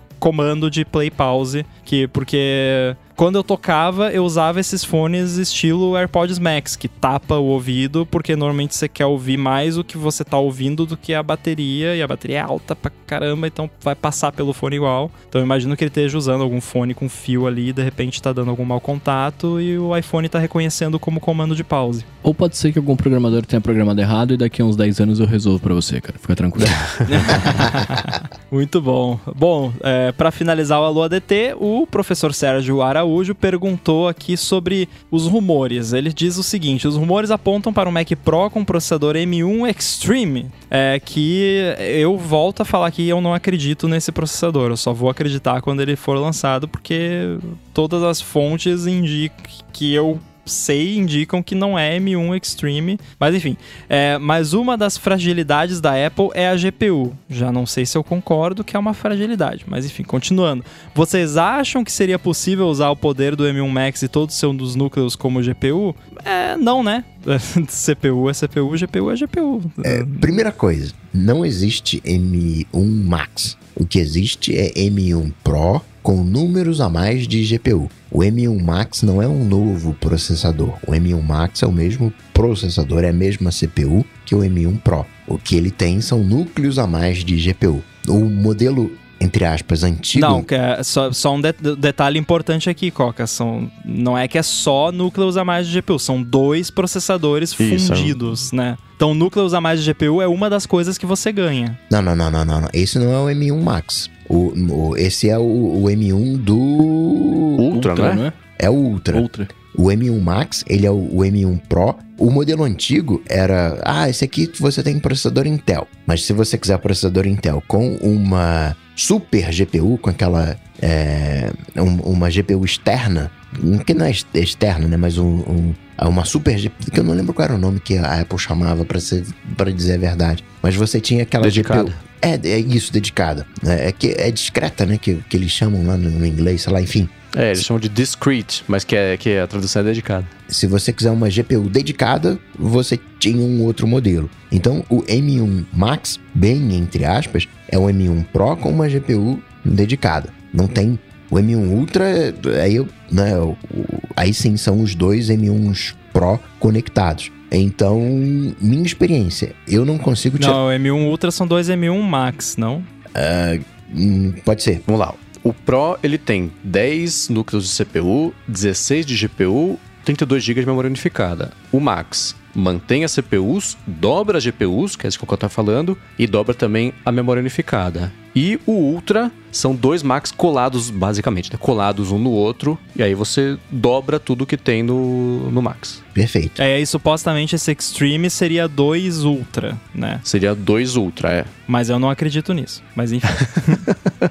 Eu não sei. é, é, O rumor atual é que vai ser o M2 Ultra. Que vai pular o M1 Ultra, que esse Mac Pro vai vir com o M2 Ultra, de acordo com o Gurman e sussurros que tem acontecido por aí, partindo da premissa de que é verdade que vai ter esse Ultra, né? Mas, mas só um, um asterisco aqui. Ultra ou Extreme? Ai, nossa, eu já não sei, mas é o Extreme. é, os nomes da Apple. é, Eu sei que eu não É, tá consigo difícil. tirar o máximo de um M1 Pro. Eu não consigo ir no talo, eu não consigo ir a 100%. Seja pela minha necessidade, né? Eu já tentei forçar e não consegui forçar. Talvez num. Né, é, é um nome bonito, né? Professor, e aí caramba, será que ele tá usando modelagem? De repente na modelagem que ele tá fazendo, usa as GPUs e aí nas GPUs ele consiga. né, Eu nunca sei qual é o, o, o perfil do usuário. Então pode ser que ele consiga. Eu, na minha necessidade aqui, não cheguei no máximo da CPU de um M1 Pro. Se eu não chego no máximo da CPU de um M1 Pro, eu também não chego no máximo da CPU de um M1 Max, tampouco de um M1 Ultra. E também, por consequência, não chego no máximo de GPU do M1 Pro, do Max e no Ultra. Nossa, a gente deve ter escorregado tantas vezes nesses nomes aqui que. então, nos perdoem, mas é Entendam que. o que a gente quis dizer, não o que a gente disse. Exatamente. É, é complicado, é complicado. Tá todo mundo com cérebro de pudim também, já é tarde. Mas assim, é, o lance da, de. a- a- eu realmente, assim, não, a GPU não é uma fragilidade desses chips. Eu acho uma ofensa falar que a, GP, a GPU é uma fragilidade desses chips. Pode ser uma desvantagem dependendo do que você faz se você fizer algum tipo de trabalho muito específico, que foi o que o Coca falou. Então, tipo, se você faz ali é, minerar Bitcoin, mas assim, se for fazer algum trabalho que é aquele tipo de trabalho que você tem, tipo, cinco GPUs ligadas ali com um tornado de ventilador ali para conseguir resfriar tudo, aí não é, é Apple Silicon não é para você, ponto, né? E aí paciência, mas no geral, pro que as pessoas compram Apple Silicon, tá entregando. Eu acredito, Rambo, que quando ele diz a fragilidade da Apple é a GPU, ele esteja falando num modelo Intel. Porque no Intel, o que a Apple fazia era usava uma GPU de, sei lá, um ano atrás e os drivers de dois anos atrás. Então, quando você comprava um Mac, a GPU que você estava comprando, tanto é que você não tem, entre aspas, jogos no Mac pelas fra- fragilidades de GPU. Porque o que você tinha no Mac era uma GPU para efeitos práticos, considerando o hardware e o software, né? no caso os drivers, você estava falando de uma GPU de dois, três anos atrás. Então você tinha uma fragilidade na Apple de GPUs Intel. Hoje isso não é mais verdade. Hoje né, a Apple faz o que ela quer. Esse é exatamente o problema que vai acompanhar a Apple por muito tempo. De que a, a fama é essa, né? Mesmo que agora o problema esteja resolvido, ou em vez de ser resolvido, a fama é essa, tipo o teclado que quebra. Isso vai acompanhar. É, Sim, é, sim, é sim, um exato. problema que só daqui a cinco anos vai começar a mudar. Pra, pro, a gente sabe, né? Mas não pro grande público. Não, e nunca. Mas é que eu- isso não é um problema de grande público, esse lance de fragilidade da GPU, independente se é se referindo a Intel ou não. Isso é um problema de nicho, na verdade, porque assim, quem compra Apple Silicon hoje em dia para as tarefas que as pessoas compram, que é programação, After Effects, eh, coisas assim, as coisas que aparecem lá no, no vídeo da Apple, a GPU tá entregando. Agora, tem uma galera que compra Mac Pro Intel hoje em dia, que apesar da GPU, né, do, do, do Mac Pro lá não, não ser a melhor, o driver, todas essas coisas que o, que o Coca falou, dá para botar lá a GPU parruda no, no Mac Pro, torre, Intel, né? E a pessoa que precisa daquela GPU, daqui, porque tem coisas que a pessoa precisa dessa GPU, desse fabricante específico, desse uhum. modelo específico que só funciona naquilo. E eu simplesmente acho, sabe o que, que a Apple vai falar para essa galera? Vai embora, vai, compra um PC, sabe? Porque não vale a pena, sabe, manter suporte a uma parada, porque tudo indica que a estratégia da Apple é integrado, é tudo integrado que a gente viu que funciona. Pra, é tipo, é muito, muito, mas e bota muito nisso melhor para 99,9% dos casos de uso e o nicho da galera que precisa de uma GPU específica provavelmente eu acho que vai ficar de lado. Eu acho que a Apple não vai querer a, dar suporte a isso. Mais do que isso, eu acho que ela vai contar com a pressão dos clientes que usam essa ferramenta para eles pressionarem a empresa a tornar a ferramenta compatível com o Mac. Ela conta muito mais com essas coisas, com outro jeito de resolver o problema do que ela, porque é isso, né? Faz muito mais sentido para ela jogar a rede e pescar o máximo possível de peixes do que mirar no, num específico ali para jogar a vara. Então isso faz bastante sentido mesmo. Eu concordo e acredito que para quem usa GPU como renderização de vídeo, acho que não. Primeiro, o M1 não tem problema com GPU. Acho que essa galera que tá, mas é renderização de vídeo e renderização de vídeo e modelos matemáticos. A GPU M1 vai super atender. O receio que eu uhum. tenho é pra galera de jogos. Pra galera de jogos, caramba, como é que eu rodo aqui esse super jogo aqui com 120 frames por segundo? Não, você não vai conseguir. Vai, Compra um PC. É, vai Compra pro PC. Vai, vai pro PC. Acho que essa essa insígnia, né, essa marca dos jogos, a Apple tem. Agora, na GPU, como força bruta, na GPU com M1 força bruta, nos modelos matemáticos, na renderização de vídeo, isso aí não tem mais. Até porque renderização de vídeo não é só GPU no Apple Silicon, né? Tem sim, o, sim. o, motor de, de mídia lá que é dedicado para é, fazer codificação, decodificação, toda aquela parada que, que foi até o que a galera falou, né? Tipo, não, mas o, o, o M1 não é tão rápido assim, a Apple tá roubando, porque tem o hardware dedicado lá, tá, mas, né, whatever, é mais rápido, é isso que importa. Alguns isso já antes, né? É, ainda em plataforma Intel, você renderizar quando estava tudo prontinho, você renderizar o vídeo no iPhone era mais rápido do que dedicar no do que renderizar no Mac exatamente por isso, por esse hardware dedicado. Eu lembro que eu tinha na época que eu tinha o MacBook Pro Intel i9 topo de linha, que eu tinha acabado de fazer o Fusion Cast, eu fiz um teste de render nele e aí eu fiz um build lá todo ferrado do Fusion Cast pro, pro iPad, só pra ver, né? Rodei no iPad lá que era o A12Z na época e foi muito mais rápido. e aí e a Apple já tinha anunciado o M1, é, eu vi, é, é assim que vai ser no, no M1. e, entre aspas, né, o M1 é, como você falou, né, é um A12, e o M1 é, Pro, Max, Ultra é monstro. Qualquer uma das versões é monstro. Assim, qualquer uma das versões para o ser humano padrão, né? Tirando aquele que está alugando instâncias dedicadas a processamento, dedicadas a GPU na Amazon, é um monstrão, né? Qualquer uma das versões é um monstrão e acho muito difícil você conseguir alocar, até pela estrutura com que os programas são feitos, que eles falam que eles são paralelizados, mas eles têm uma thread principal. E a partir da thread principal, que é essa sim pode chegar a 100%, eles vão lançando outras threads. De tal maneira que quando chegar lá no processador 64, ele já não tem o que fazer, né? Porque né, tudo já foi consumido pelos, já foi executado pelos processadores anteriores. O trabalho mais chato do mundo deve ser você ser a Neural Engine do A13 que fica no estúdio display, né? Deve ficar, tipo, o dia inteiro assim lá dentro, né? Tá, e aí? Não vai mandar um negócio pra eu fazer aqui? Porque, pô, eu tô aqui, né? Oi, alguém se lembra de mim? Opa, você quer que você quer transformar é imagem em texto? Opa, legal, tô aqui.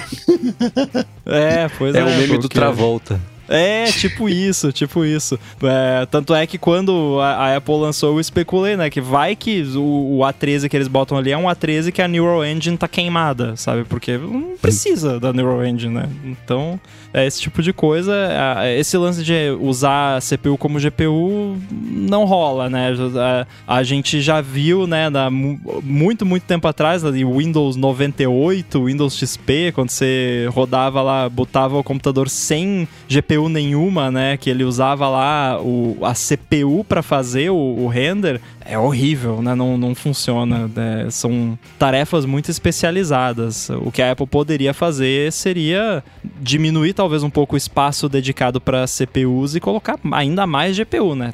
Taca GPU no, no negócio, se, né? Se eles quiserem realmente focar nisso. E eu lembro um tempo atrás, não lembro se foi do German ou se foi do, do Domingão da galera falando de que a Apple estava desenvolvendo Dedicadas dela, né? O que aí também, esses rumores, né, o telefone sem fio, de repente, isso seriam os núcleos de GPU que a Apple tá usando hoje em dia no Apple Silicon. Mas quem sabe, né? Quem sabe não vai ter aí no, no Mac Pro, vai ter o M Whatever Extreme Master Blaster Plus e mais um bloquinho ali do lado, né, a mais ali, um jetpack que vai ser, não, isso aqui é a Apple GPU X Whatever. Até porque... Esse rumor veio daquela conta Longhorn do Twitter. Ah. Até porque. É relativamente confiável. Até porque oficialmente o Timóteo falou: o, o M1 Ultra é o último M1. Né? E se ela chamou. É, não, M1 acabou. M1 Extreme não vai existir, com certeza. Ah, pode ser M2 Extreme, mas uhum. M1 acabou. Que foi o que o Gurman falou essa semana que vai rolar. Ela falou, ela falou né, do M1 Max. Se a gente considerar que o M1 Max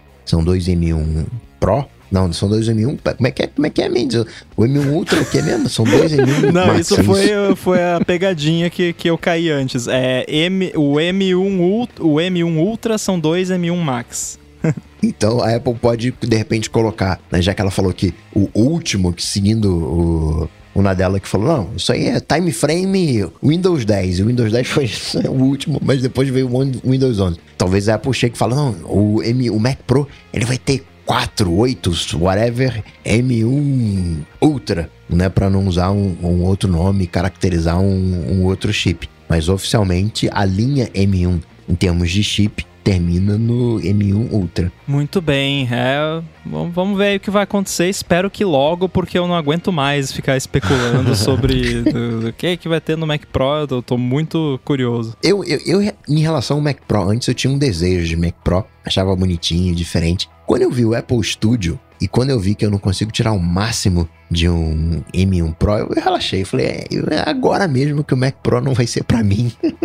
Desde o máximo que eu vou ter, que eu vou comprar na minha vida vai ser um, um Apple Studio e tô satisfeito. Isso é, é realmente curioso, porque é pela primeira vez desde que eu uso computadores, eu não sinto que eu preciso de mais do que eu tenho, sabe? É, é bizarro você pensar isso, porque eu, no, felizmente, nos últimos anos, eu sempre tive o privilégio de poder ter ali um computador bom, normalmente de médio para topo de linha da, da, da, linha que eu tinha, e mas sempre, sempre, ah, boa, quando eu faço isso aqui esquenta você, muito você a justificar. ah, quando eu faço isso aqui acaba a memória. Exato, exato. Então agora com esse M1 Max que com 32 GB, é, é, ele é quase o topo de linha, mas não chega a ser. É, cara, eu não preciso mais nada. Tipo, mais do que isso aqui estaria sobrando e não seria aproveitado. Então, daqui um ano, dois, quem sabe a coisa muda, né? Quando o Xcode ficar mais pesado. mas por enquanto tá, tá de boa. Muito bem, vamos encerrando aqui. Esse episódio ficou longo pra caramba. Acho mas que é foi um recorde, papo hein? muito é. legal. Acho que foi. Acho Culpa que do foi. Bruno que ficou respondendo quero... a pergunta de todo mundo. desculpa, é, desculpa.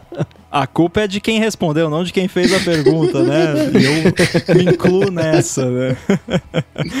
Quero agradecer imensamente aqui os apoiadores que apoiam este episódio. Quero agradecer os nossos patrocinadores Pillow, Linode, escritório virtual nos Estados Unidos. Lembrando que é muito importante você recomendar e avaliar aqui o ADT, os outros podcasts da Gigahertz que você gosta, qualquer outro podcast que você escuta aí que você gosta gosta, que você ainda não foi lá, não deu o spotlight, a estrelinha no Overcast, ou qualquer que seja a metáfora no, no na plataforma que você usa, dá um, um joinha lá, ajuda os podcasters, não só a gente, todos que você gosta. Agradecer aqui o Edu, que vai ter um trabalhão essa semana, mas pelo menos agora, com a infraestrutura nova, ele não precisa se preocupar tanto com o tamanho do áudio final, né? Porque né, não, não, precisa mais comprimir mais o arquivo quando passa de uma duração. Então temos uma vantagem aí. Para falar com vocês, como é que faz? Eu sou arroba Bruno Casemiro lá no Twitter, no Instagram e no TikTok mais próximo de você. Vai lá que a gente troca uma ideia. Para falar comigo, vocês sabem, só ir lá no Google, bater Coca-Tech, ou lá no Instagram, no arroba coca.tech que a gente troca uma bola quando você mandar uma DM. Eu fui agora no área de transferência, digitei aqui na busca do podcasts, voltei, apareceu o área de trabalho. Não conta para ninguém que eu tô falando, não conta pra Apple que eu tô fazendo isso, não conta pro Timóteo que eu tô fazendo isso. Vai lá, dá cinco estrelinhas, faz o seu review, vai no super feed, em todos os, os feeds dos, da Gigahertz e dá os suas cinco. Às vezes tá com pressa ali, não quer fazer um review, só dá cinco estrelinhas, vai, é o, é, é o pagamento, é o, é o imposto. Cinco estrelinhas é o, é o imposto da Gigahertz. E se você não quer fazer nada disso, comenta com algum amigo. Pô, já ouviu esse podcast aqui? Olha que legal, né? Só isso. É isso aí, eu sou o MVC Mendes no Twitter, apresento aqui na Gigahertz o A Fonte com o Felipe Espósito toda segunda-feira, o Área de Trabalho com a Bia Kunze, ficou bem interessante, na verdade os dois ficaram bem interessantes, mas o da Bia Kunze, que eu gravei essa semana, o Área de Trabalho, sobre como é que você pode domar o seu e-mail, se isso for um pesadelo para você, tem dicas bem bacanas lá, e escrevo todo sábado também, ou toda semana na verdade, a coluna opinativa lá no ifeed.pt. Muito bem, eu tô gostando bastante aí, tanto do A Fonte quanto do Área de de trabalho também, já entrou na minha rotação aqui. Eu tenho ainda o privilégio de ouvir ali, né, quentinho, saindo do forno. então tá, tá bem legal participar disso tudo. E para quem quiser me escutar falando de coisas mais de programador, tem lá o Olá Mundo na Gigahertz também. Eu o Boom falando a cada duas semanas. Saiu essa semana falando lá sobre como começar a programar e vamos ter um podcast também, mais um episódio daqui duas semanas. E para me encontrar por aí é arroba no Twitter, Guilherme Rambo 2 no Instagram. Então é isso, tudo dito e posto, a gente volta na semana que vem. Valeu! Valeu! Tchau, tchau!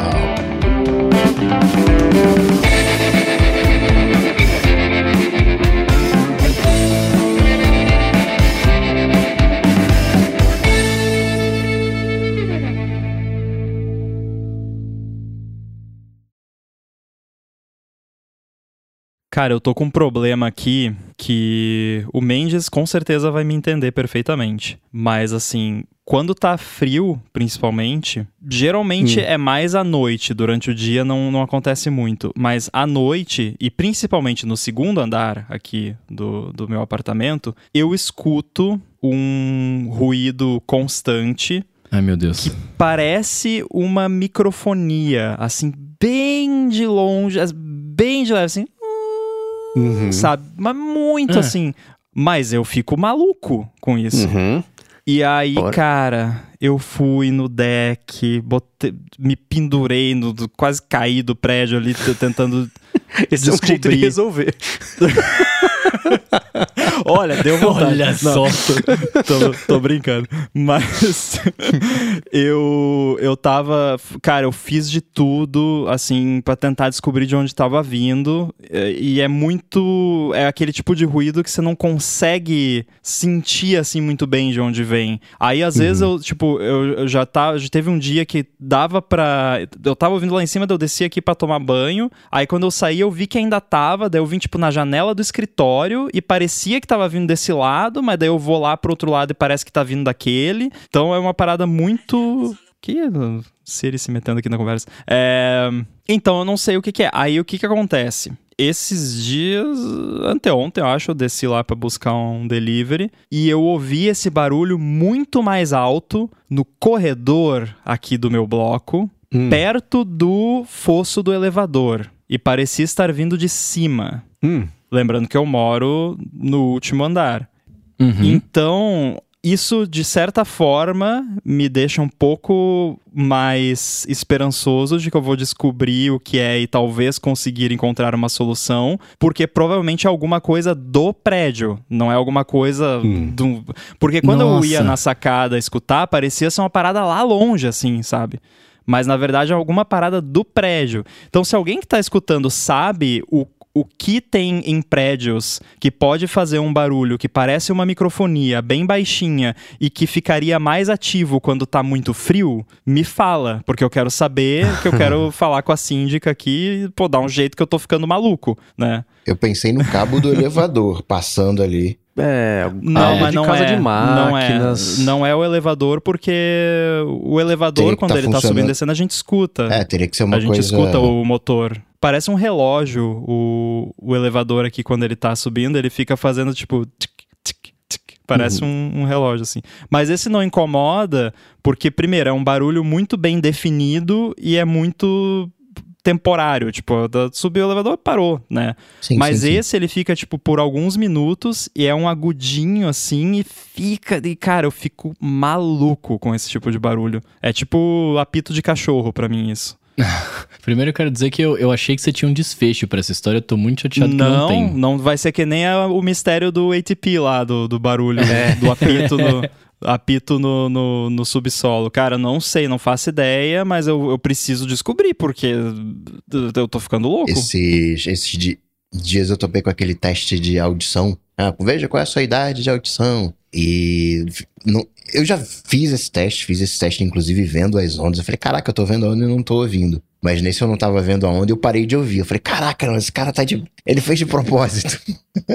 Isso, essas paradas encucam mesmo, esse barulho, negócio de som, de onde é que tá vindo. Eu já contei pra vocês a história da, da revista, né, do, do aviãozinho. Não. Não contei? Com, com essas informações eu não consegui identificar aqui no meu HD. Eu, há muitos anos atrás, tipo, eu devia ter uns 13 ou 14 anos. Não, minto, é, devia ter uns 12 ou 13, porque foi num um outro apartamento que eu morava com os meus pais, né? É, a gente recebeu uma, uma. Eu recebia as contas lá em casa e tal. E um belo dia eu cheguei da escola e minha mãe tinha ido me buscar e tal. E tinha chegado as encomendas lá, tipo, as contas, as, as coisas, tudo. E a gente tava ouvindo um barulhinho que era tipo, era um.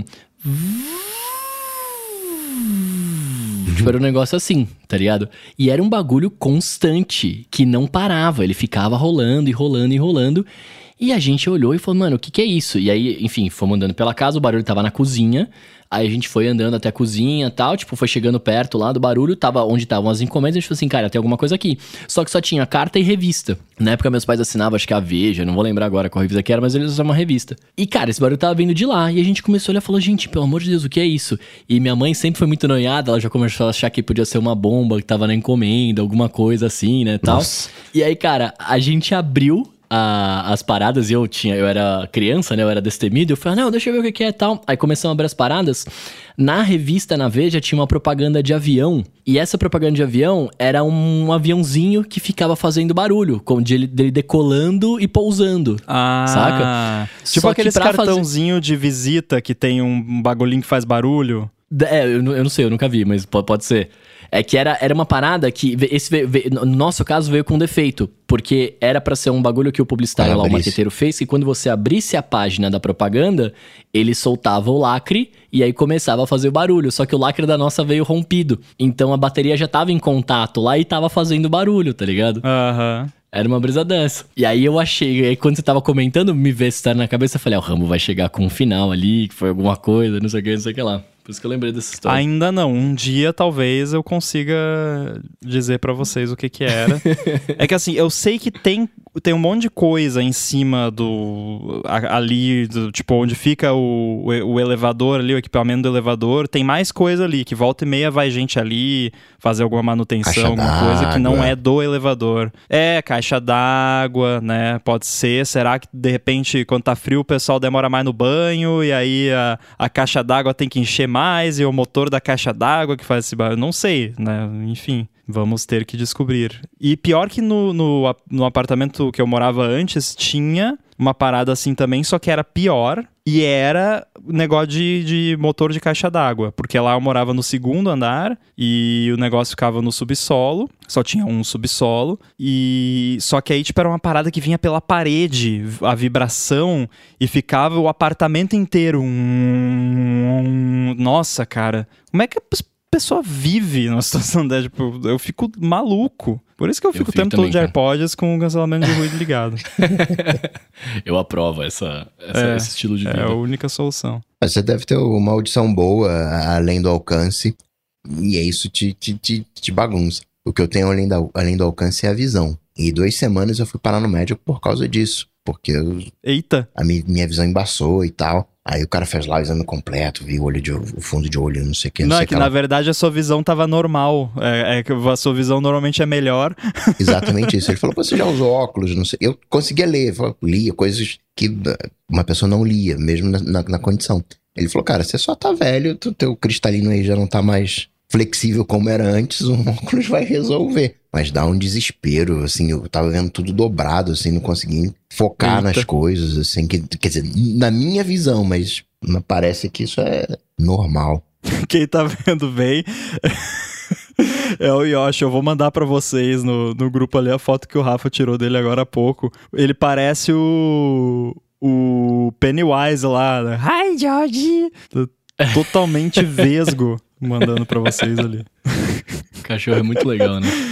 Ficou muito engraçado. Eu tava, eu tava estudando hoje de manhã, né? E aí a Judite fica triste quando eu sento no computador ou na rede, porque ela sabe que eu não vou interagir. Desculpa, eu tô rindo da foto aqui.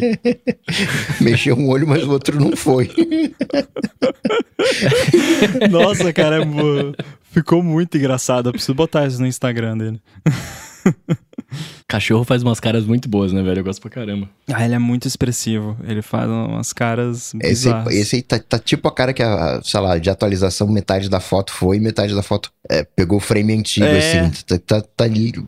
Caraca, tá muito, muito que até pode ter acontecido, né? Porque tava meio escuro, dá pra ver porque pela foto aí e esses movimentos de olho são bem rápidos, uhum. né? Então não é impossível que tenha, tipo, naquele lance que o iPhone faz de fundir as fotos, ele tenha pego uma foto que ah. ele tava com o olho virado para um lado, né? E aí deu esse bug. o Pokémon falou, tem que ativar o V-Sync. é.